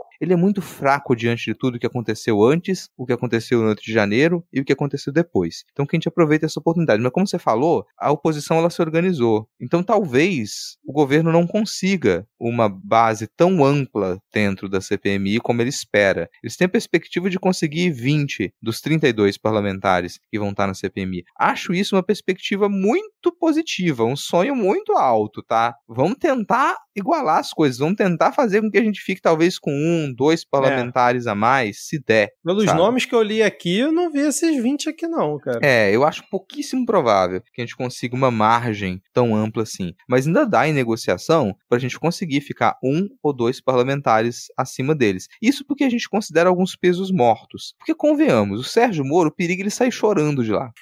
ele não tem a menor condição. Ele não tem, já viu o que, que acontece quando ele bate de frente com algum parlamentar que sabe falar, que sabe usar o microfone. Esse sujeito, daqui a pouco, ele tá com uma pane mental, ele vai sair de lá chorando. Não tem condição, não tem condição. Tem algumas figuras que elas, a gente fica com receio de como que vai ser a retomada do Magno Malta agora. Porque ele tá um pouco frio ainda, depois de tanto tempo longe de Brasília? Tá, mas ele é essa figura. Então ele tem essa verve, ele tem esse poder de fala, ele consegue engambelar muito. O que ele vai faz, fazer lá é um risco. O Bananinha Eduardo, também. Eduardo Bolsonaro, eu acho mais provável é. que ele perca o mandato se ele ficar muito tempo lá. Porque a probabilidade de ele arrancar uma arma e tentar dar um tiro em alguém dentro do, da CPMI não é algo de outro mundo, não, tá, gente? Isso pode acontecer. Pode acontecer dele fazer isso e perder o mandato. Ele quase perdeu o mandato outro dia, porque se ele resolvesse agredir fisicamente dentro é. de uma comissão um deputado, que é o que ele quase fez, aí já, já ele conseguiria passar dos limites extremamente amplos que eles criaram nesses últimos quatro anos. Então, para mim, isso não é uma preocupação. Ele nunca foi um bom, nunca conseguiu se dar tão bem ali em falar publicamente, defender um ponto dentro é, do Senado. É, mas pelo tumulto mesmo. Não né? conseguiu. É, ele vai causar tumulto, vai causar tumulto, mas o governo tem demonstrado que sabe lidar com tentativas de tumultuar da oposição. Tem lidado muito bem com isso, de maneira séria e incisiva, não deixando que, que eles façam palco em cima da. criem performance, né? Como foi o caso com o Silvio Almeida lá também.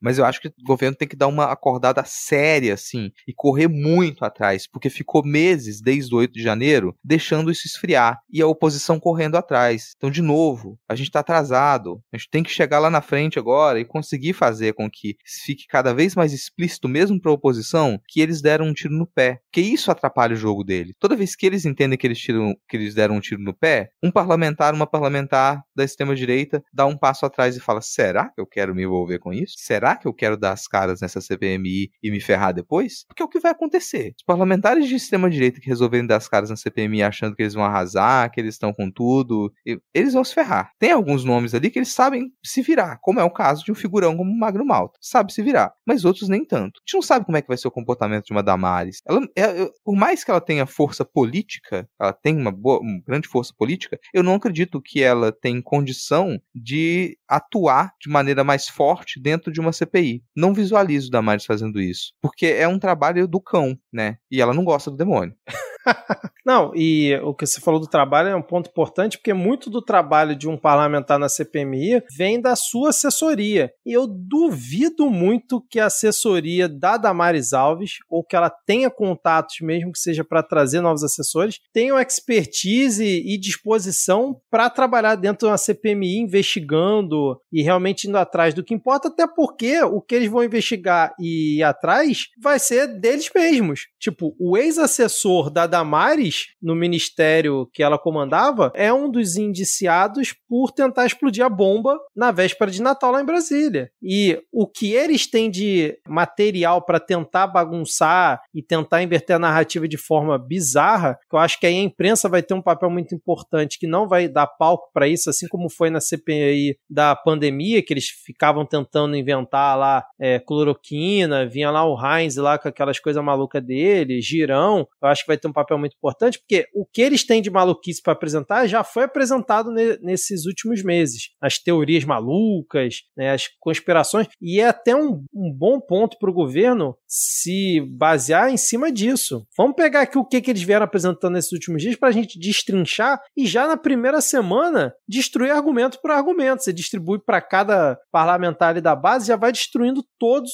os argumentos. É óbvio que, como é CPMI, o tempo vai ser menor de cada parlamentar do que era na CPI da pandemia, que o pessoal ficou acostumado, né? Porque tem muito mais gente. Mas dá para você fazer esse trabalho. E se não convocar o Braga Neto dessa vez, que não tem cargo nenhum, não convocar o general Heleno e o Bolsonaro, para mim essa CPMI já não vai ter valido de muita coisa, cara, porque esses três são assim a espinha dorsal do que aconteceu no dia 8 de janeiro, na minha opinião. Óbvio, tem o Anderson Torres que tá preso já e pelas condições que a gente comentou agora há pouco, dificilmente ele iria para prestar depoimento. E tem o Ibanez Rocha, que pelo fato de ser governador, já que ele voltou ao cargo, tem aquela jurisprudência da CPI da pandemia que governadores, o STF dizia que podia decidir se ou não. Então pode ser que ele, ele não vá. Mas Bolsonaro, Braga Neto, Heleno e alguns dos biruleibes que ajudaram a incentivar, e principalmente os patrocinadores, têm que ser convocados. E o máximo de militares possíveis. Porque, por exemplo, não convocar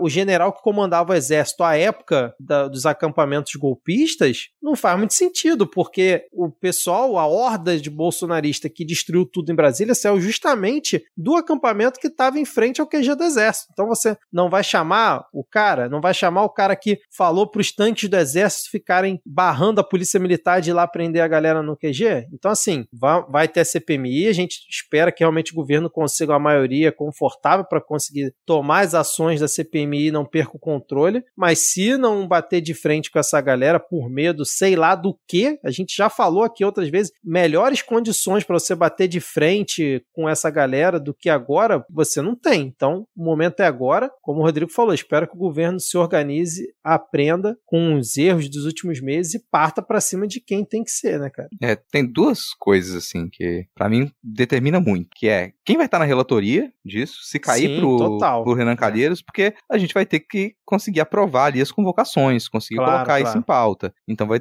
vai, é muito decisivo quem vai estar na relatoria, que seja o Renan Calheiros, o que é o nome que está mais também, né? cotado, né? né? Que é o nome que está mais cotado. Outra coisa, eu já vou dar o chute aqui de qual vai ser que eu acho que vai ser a estratégia da oposição bolsonarista. E eu acredito que eles vão tentar colar a ideia de que se tratava de uma manifestação orgânica, Pacífico. esse monte de ônibus indo para lá, uma manifestação orgânica e que saiu do controle, mas que não havia nada planejado para poder invadir os prédios. E esse sair do controle cairia em responsabilidade do governo Lula, porque não conseguiu conter aquela manifestação que de início era uma manifestação pacífica. Eles vão tentar colar isso, o que óbvio não bate com a realidade, mas é para mim parece ser o único caminho que eles poderiam trilhar, porque não existe qualquer outra. O que é. mais que eles diriam nessa CPMI? E isso é fácil de desfazer, né, como você disse. Não, e até porque eles focam muito no Palácio do Planalto, né, para tentar jogar no colo do Lula. Só que parece que eles esquecem, óbvio que eles não esquecem, que o Congresso STF foi invadido também. Então você vai responsabilizar o Lira, o Pacheco, a Rosa Weber, todos eles estavam coniventes e queriam que quebrassem é, todos os, os prédios. O pessoal tava lá com a porta do Xandão, cagando dentro do Supremo, de sacanagem, todo mundo aliado é, do Xandão, da Rosa Weber. Então, assim,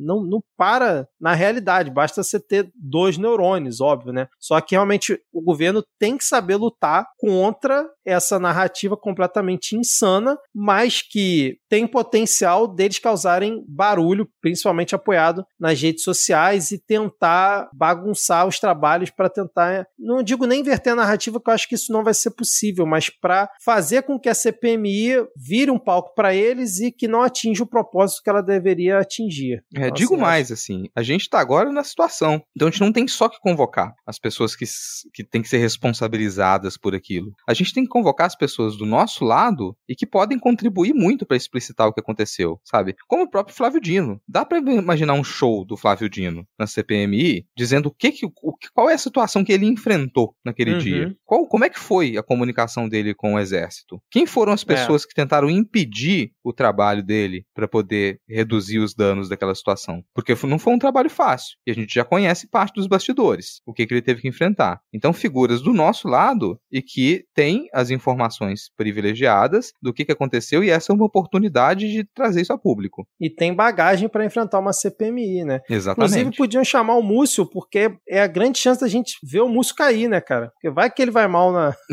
na CPI, mas ele também seria uma boa para ele mostrar que e falar lá na CPMI que não enfrentou os acampamentos golpistas porque a esposa do Vilas Boas era uma das patrocinadoras, que foi o que foi dito no Foro de Teresina há um tempo atrás.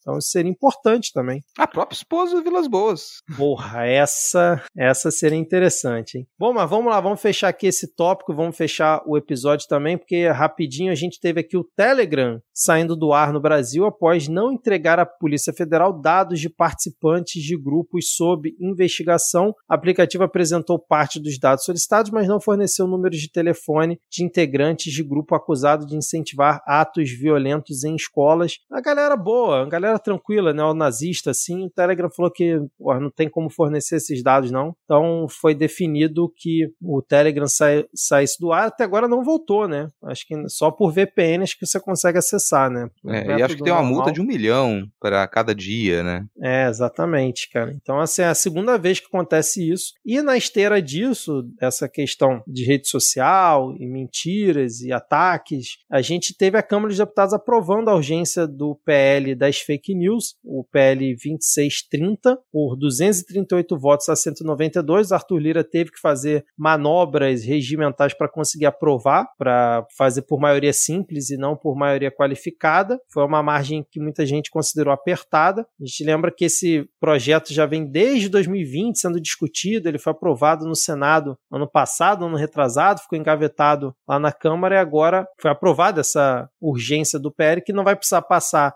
pelas comissões especiais vai poder ser votado direto no plenário e a gente tem a oposição muito forte junto ali com as big techs tentando é, se articular para barrar essa votação quando for a plenário. E big tech também é um termo que me incomoda muito, né? Parece que é um negócio meio distante. Acho que tinha que, sei lá, falar que são os bilionários que ganham dinheiro às suas custas e a sua família fazendo você se radicalizar, sei lá. E infelizmente não temos a Ferrer nesse episódio para destrinchar e falar sobre o PL das fake news. Vamos ver se a gente consegue um áudio de AD para inserir aqui no episódio. Mas, Rodrigo, você quer comentar alguma coisa, fazer uma observação rápida? A gente estava até falando em off, né, que a gente não acompanhou muito esse trâmite, então a gente não, não tem muito o que, que falar aqui sobre o PL, mas vale a menção, principalmente porque deve ser votado na semana que vem. Né? Isso aí, ó. Bom, se a gente tiver o áudio de AD, ele vai entrar agora.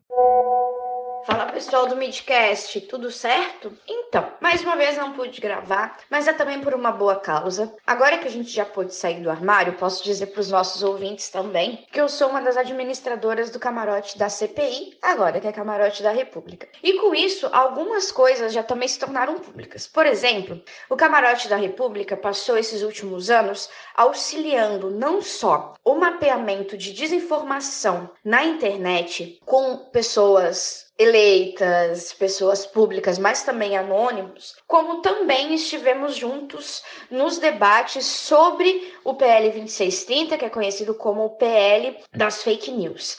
Esse PL ele vem sendo debatido desde 2020, desde aí o início da pandemia, que foi quando a gente começou a perceber, e acho que a sociedade como um todo começou a perceber, o quanto que a desinformação afeta diretamente um cidadão, né? E aí a gente vai para a questão individual mesmo. Ora, uma desinformação, uma informação aí de um governo federal que diz para você que tomar vacina é errado, faz com que boa parte da população tenha medo, né? Isso a nível individual, sim. E esse nível individual de ter medo um a um vai diminuindo o nosso alcance vacinal. Isso tem acontecido não só com a vacina da Covid-19, isso tem acontecido com todas as vacinas no nosso PNI. Isso é extremamente preocupante para todo mundo. Unidos, então, nós fomos debater uma forma de regular essas redes sociais que não afete a nossa liberdade de expressão, nossa liberdade religiosa, nossa liberdade política, nossa liberdade de ser, mas de que alguma forma esses crimes cometidos na internet fossem de responsabilidade também daqueles que lucram com essas informações. As big techs, que são as empresas responsáveis pelas redes sociais, quanto mais mensagens circulam nesses espaços, mais dinheiro essas empresas ganham, mais dinheiro os donos dessas empresas ganham. Com isso, acaba tendo um conflito de interesses. Ora, se nós queremos que essa informação pare de circular e no momento essa informação ela é a informação que mais circula na rede social, a gente acaba tendo um conflito de interesses direto entre o interesse da sociedade, o bem da sociedade como um todo e o lucro de bilionários. É exatamente contra isso que estamos batendo de frente desde pelo menos 2020. Ah, nos últimos dias a gente tem tido muita desinformação em relação a isso. E eu gostaria de falar um pouco sobre, sobre essas, porque eu pessoalmente estive nesses debates e acho importante a gente ter um, uma pessoa da sociedade civil que trabalhou durante todo esse tempo publicamente, que vocês viram, falando para vocês o que aconteceu nos bastidores. Bom, junto com a gente, junto com o Camarote da República, tinha outros perfis que também fizeram a luta de forma voluntária nas redes sociais, mas junto de nós a gente tinha Aliança LGBT, Aliança Nacional LGBTQI e outros perfis e outras instituições de apoio a direitos de minorias. Por quê? São as minorias que mais sofrem nas redes sociais com discurso de ódio. Alguns dias atrás, viralizou uma, um tweet de uma pessoa norte-americana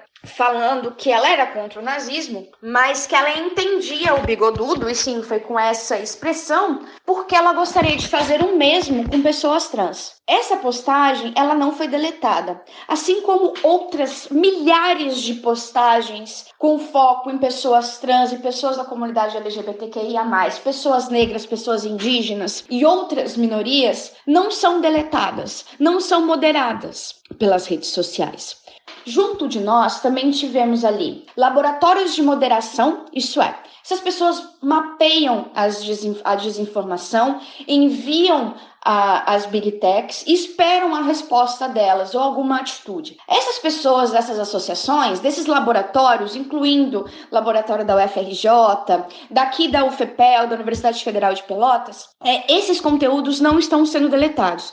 Esses conteúdos não estão sendo moderados. Outra coisa, nós tivemos nos últimos meses muitos ataques contra as escolas e ameaças de ataques contra as escolas. Algo que foi relativamente novo, né? Nós já tínhamos ataques às escolas, a gente já sabia desse planejamento de ataques nas redes sociais, mas a problemática foi, dessa vez, o planejamento dos atentados estavam sendo em redes abertas, como o Twitter, por exemplo. E quando o governo federal chamou as redes sociais para falar, para conversar sobre isso, o próprio Twitter, por exemplo, disse que uma foto utilizada num icon de uma pessoa que teria feito massacre contra uma escola, isso não seria contra as diretrizes da plataforma, o que é extremamente problemático, porque nós temos uma comunidade, não só no Twitter, mas no WhatsApp, no Telegram, em outras redes mais ou menos abertas, que estão na superfície da internet, nós temos tido uma comunidade que cultua esses massacres. E é de lá que tem vindo a maior parte desses massacres às escolas. Nós também tivemos uma falta de moderação das redes sociais, como as ameaças que nós tivemos, algumas fakes, outras não, que fizeram com que pais e mães como eu, como Vitor, ficássemos em pânico em levar nossos filhos para as escolas. Isso impacta diretamente a nossa base da sociedade, porque nós não, não temos a segurança de colocar nossos filhos nas escolas, nós deixamos nossos filhos em casa. Assim, um pai ou uma mãe acaba deixando de trabalhar. Isso dá um impacto direto também econômico. Não é brincadeira o que a gente tem enfrentado nas redes sociais. Não é brincadeira e tem afetado a toda a sociedade, desde a nossa saúde até o nosso dia a dia. E isso é extremamente problemático. Uma fake news que tem rolado é de que essa, esse PL tem sido aprovado a toque de caixa. Isso não é uma verdade, tá? Antes de apresentar esse PL para apreciação, para votação, ele foi debatido em todas as áreas da sociedade que seriam impactadas diretamente por esse PL. Nós, perfis independentes, jornalistas profissionais, religião, sim, porque isso afeta também a liberdade religiosa. Então, nós tivemos representantes de religiões, nós tivemos representantes de minorias sociais aí associações de direito da mulher, de direito das pessoas negras, indígenas, LGBTQIA+, e aí vai. Tudo isso num debate extremamente profundo de como que a gente poderia regular essas redes sociais sem tirar a nossa liberdade de expressão. E aí vem a grande diferença. A liberdade de expressão, ela não abrange liberdade a crime. E é isso que, que o PL quer deixar extremamente sedimentado. Nossa liberdade de expressão é uma coisa, nós não podemos fazer, nós não podemos cometer crime, não podemos utilizar essa liberdade de expressão para cometer crimes. Bom, dito isso, uh, estive nesse debate há três anos. Os os representantes das big techs estiveram nesses debates. Problema que nós tivemos com eles sempre foi essa questão de que eles lucrariam muito menos e que isso e utilizando a liberdade de expressão também como token. E essa é uma visão minha, tá? Como participante, não de totalmente Orlando Silva ou de todas as pessoas que participaram. Essa é a visão minha. A extrema-direita está desesperada, desesperada com esse PL. Isso já diz muito sobre onde que esse PL vai atingir. Se você leu o blog do Google, se você leu o avisozinho do YouTube, eu sei que você pensou, putz, eu vou ficar sem dinheiro. Mas lembre-se que essas empresas não são suas amigas. Elas nunca foram suas amigas. Quantas vezes você já foi desmonetizado? Um vídeo seu foi desmonetizado sem justificativa. Isso não vai acontecer mais. E se isso acontecer, você vai ter o direito de ir atrás do YouTube. Porque vai estar ali no PL que você tem o direito de ir atrás. Você tem o direito de monetização, entende? É, é, é essa a questão. E por que, que a extrema-direita está desesperada? Porque é muito fácil retirá-los e fazê-los pagar pela, pelo que eles fizerem. Entendam, o PL 2630 ele é extremamente importante. E se nós aprovarmos ele agora,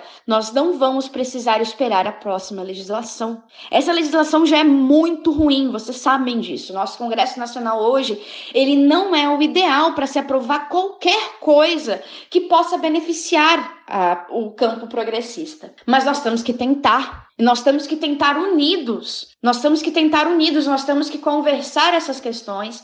Nós temos que debater essas questões, mas nós não podemos divulgar a narrativa das big techs e da extrema direita, porque a gente sabe muito bem como funciona essa guerra de narrativas na internet. Não adianta a gente achar nessa utopia de que tipo assim, não temos mais Bolsonaro, não temos mais o Carluxo ali no gabinete do ódio, então estamos bem, estamos feitos. Não estamos. Nós vimos no dia 8 de janeiro o que aconteceu em Brasília. Nós vimos que nós não estamos tranquilos. E se a próxima legislação não for o Lula, não for, sei lá, Guilherme Boulos, não for Silvio Almeida, não for qualquer pessoa que você pense hoje que é presidenciável. E se for o filho do Bolsonaro? E se for o Jair Bolsonaro? Que tipo de PL que, vai, que ele vai apresentar? Porque essa é uma questão que ela vai seguir sendo importante e que ela vai seguir tendo pressão. Agora, vocês vêm me dizer que o Orlando Silva do PC do B, ele tá querendo botar uma armadilha para o PT, sendo que esse PL foi discutido com o PT desde 2020. Eu acho que é muita teoria de, da conspiração para aguentar, sabe? É, é, muita teoria da conspiração para aguentar em 2023. Enquanto a gente fica comprando a narrativa da extrema direita e a narrativa das big techs, as pessoas mais ricas do mundo continuam enriquecendo e continuam enriquecendo com o nosso medo de levar nossos filhos para a escola, com as pessoas que se recusaram a tomar vacina e vão morrendo. E se a próxima legislação for muito pior do que essa, se o próximo Congresso Nacional for tomado por milico, que PL que vão apresentar? Um PL que vão ouvir somente milico? Esse PL não está sendo a toque de caixa. Analisem o PL, sentem e leiam o PL. Não fiquem acreditando em pessoas tipo Tiago Brasil. E dessa vez eu vou citar nomes. E eu vou citar nomes de verdade. Nós monitoramos também os, os ensejos da, da sociedade civil nas redes sociais. Sobre a regulação das redes sociais. A gente nunca viu Tiago Brasil fazendo qualquer movimentação quanto a isso. Sim, nós, nós vimos Tiago Brasil dando várias veiculações contra as fake news de extrema direita, mas nós vimos muito mais Tiago Brasil soltando fake news e a gente tendo que ir atrás da esquerda para dizer que, que essa fake news ela entrou no nosso, no nosso time por nós mesmos. O que me preocupa desse discurso todo é que a gente, numa tentativa muito grande de purismo, a gente não consiga ouvir todos os lados interessados por uma regulação. E aí a gente vai prejudicar muito a nossa sociedade. Vamos supor, vamos entrar nesse, nessa utopia de Tiago Brasil. Vamos pensar que a próxima legislação vai ser toda de esquerda. Vamos botar assim toda PC do B para baixo, tá ligado? PC do B para baixo. Não vamos ouvir igrejas, a gente não vai ouvir ninguém de religião nenhuma, porque dane-se. A gente não vai ouvir a Rede Globo, porque eles são ricos, então não tô muito afim de ouvir. Ah, as empresas de rádio não tô muito afim de ouvir também, não. Quem que vai dar apoio pra gente? Quem vai dar suporte para as nossas verdades? Nós mesmos? E, e, esse suporte de nós mesmos, de, de verdade, isso não é a mesma coisa que acontece do outro lado, não? Porque, sim, querendo ou não, somos, somos jornalistas profissionais dessas empresas grandes ou não que auxiliaram a gente durante todo o período da pandemia. Sem eles, nós estávamos perdidos. E aí eu agradeço publicamente a Rede Globo. Eu nunca pensei que ia fazer isso, mas agradeço a Rede Globo porque nesse, nesse tempo inteirinho esteve ali pela verdade. Sim, já fez muita coisa errada, assim como CNN. No último episódio eu até comentei para vocês como foi que eu desmascarei a CNN. Agora, sem uma regulação da mídia, aquele negócio da CNN ia passar muito fácil, sem ninguém debater. Então nós precisamos regular as nossas redes sociais e depois passar alguma coisa de regulação de mídia. E nós precisamos dos nossos jornalistas profissionais. É óbvio que precisamos. E a Rede Globo dessa vez está no lugar certo. E dessa vez a gente tem que parar, putz, pode crer. Valeu, mas a gente vai vir para vocês também. Entendam?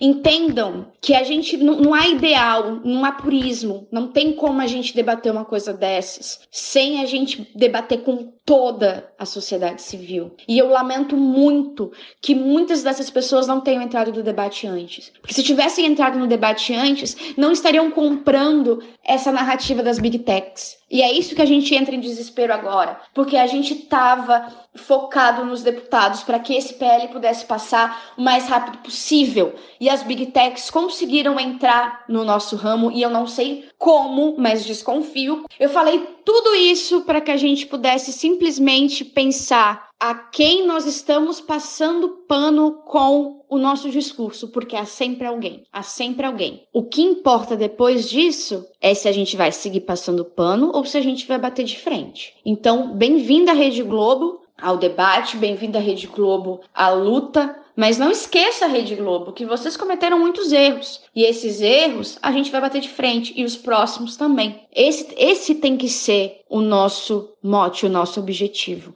A gente não pode jogar fora a água suja junto com o bebê. E essa campanha é uma prova de que as Big Techs conseguem sim moderar o conteúdo que, que rola ali. Ora, se eles podem derrubar o alcance de quem fala sobre o PL, de quem fala contra elas mesmo, por que, que elas não podem derrubar o alcance de pessoas neonazistas, de pessoas que ficam organizando massacres em escolas? Por quê? Por que, que, é só do PL? Por que só a gente que fala contra o lucro de vocês? Acho bem bom a gente ver o exemplo que eles estão dando agora, porque eles provam que eles podem moderar sim, eles só não querem moderar. Eu fico por aqui e eu acho que seria interessante também, se alguém tiver alguma dúvida sobre o PL, podem mandar mensagem pra gente lá no Camarote da República, mandar mensagem no meu pessoal e a gente vai conversando. Mas levantar a narrativa da extrema direita das big techs no campo de batalha que é deles e que infelizmente eles nos puxaram para lá, tanto a extrema direita quanto as próprias big techs, eu não daria esse gostinho para a extrema direita ter força ou para bilionário ganhar mais dinheiro. Fica a reflexão.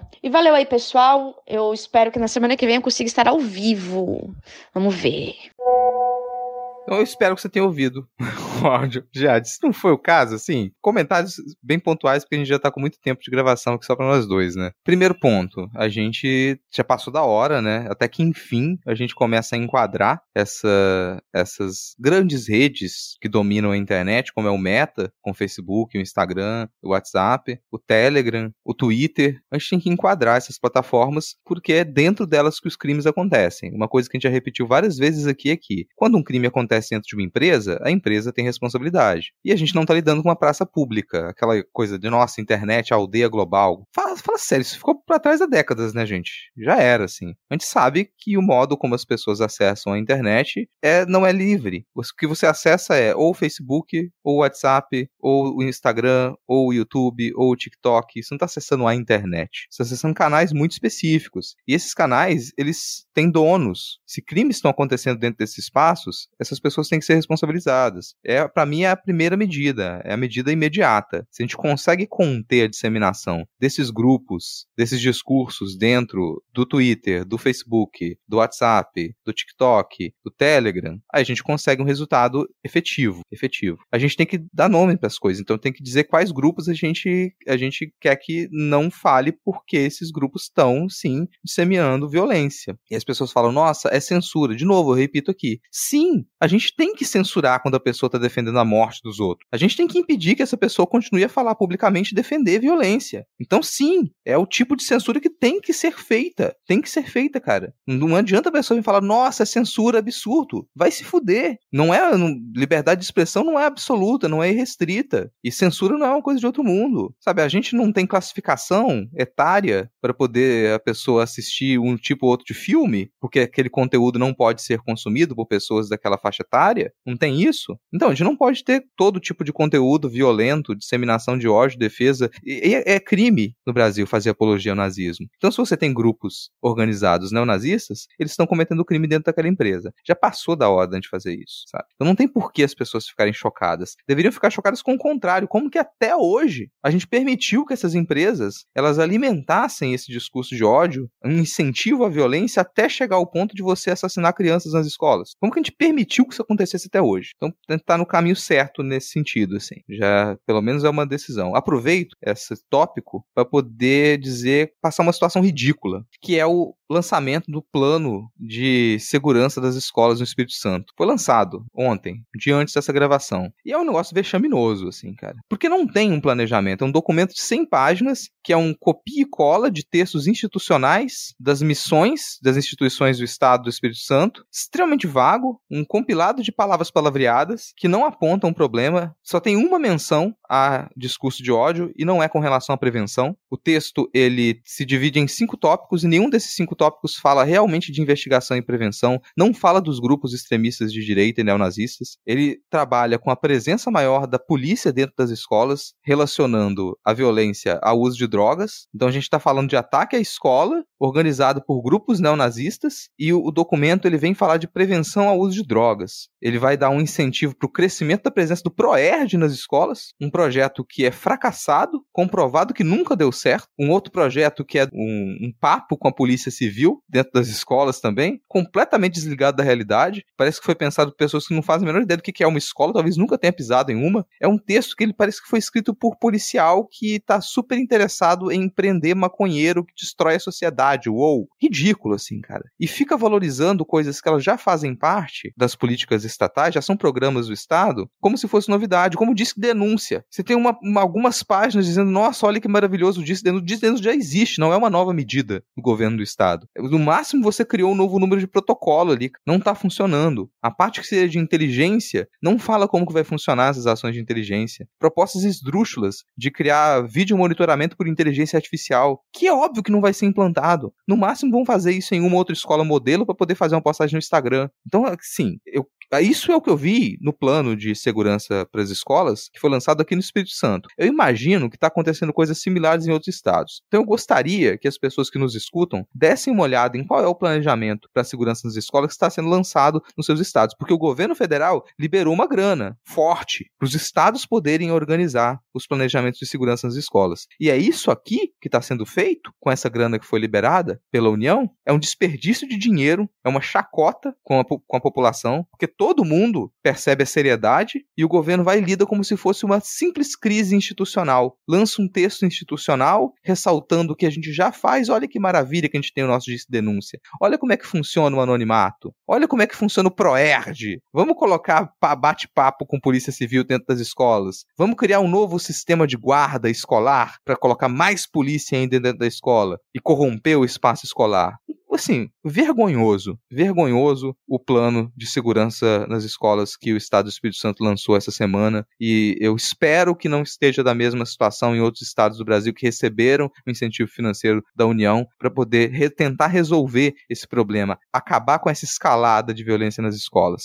Isso para mim entra, entra dentro desse tópico assim, que a gente tá falando de disseminação de notícias fraudulentas, de notícias falsas e também do incentivo à violência, da organização de grupos masculinistas, grupos fascistas, neonazistas, e é isso que precisa ser atacado, que precisa ser contido. Então a gente deveria estar falando disso, e não só da presença policial dentro das escolas. Espero que com agora a urgência do PL 2360, essa discussão ela se expanda para o resto da sociedade também. Já saiu pesquisa hoje dizendo que a maior parte do eleitorado é a favor da aprovação desse projeto, para que a gente tenha controle das redes, monitoramento e segurança. Então, quer dizer, mesmo dentro dos eleitores de direita, dos eleitores bolsonaristas, a gente tem uma maioria que é favorável a esse tipo de ação do governo. A gente tem que aproveitar esse momento para trazer mais informação para a população e que a opinião pública seja respeitada com relação a isso também. E não fazer como foi feito no estado do Espírito Santo, que ignorou todas as pesquisas que lidam com a disseminação de discurso de ódio na internet para lançar um textinho institucional. Rodrigo, eu fui até pesquisar aqui porque eu tinha visto um, uma manchete essa semana sobre o Rio de Janeiro e aí fui atrás aqui a Prefeitura do Rio lançou um aplicativo chamado Escola Segura, e de acordo com a Secretaria Municipal de Educação, o objetivo é fazer o acompanhamento e monitoramento de todas as ocorrências de diferentes tipos de violência nas 1.549 unidades da rede. E no final de março, nosso querido Cláudio Castro anunciou a criação do Comitê Permanente de Segurança Escolar, formado por forças de segurança e representantes da educação para coordenar políticas de proteção aos alunos dentro e fora das escolas. Aí eu estou citando essa notícia porque essa parte tu vai gostar, Rodrigo. A primeira medida será a criação de um aplicativo que poderá ser utilizado nas redes públicas e privadas do Estado para acionar as,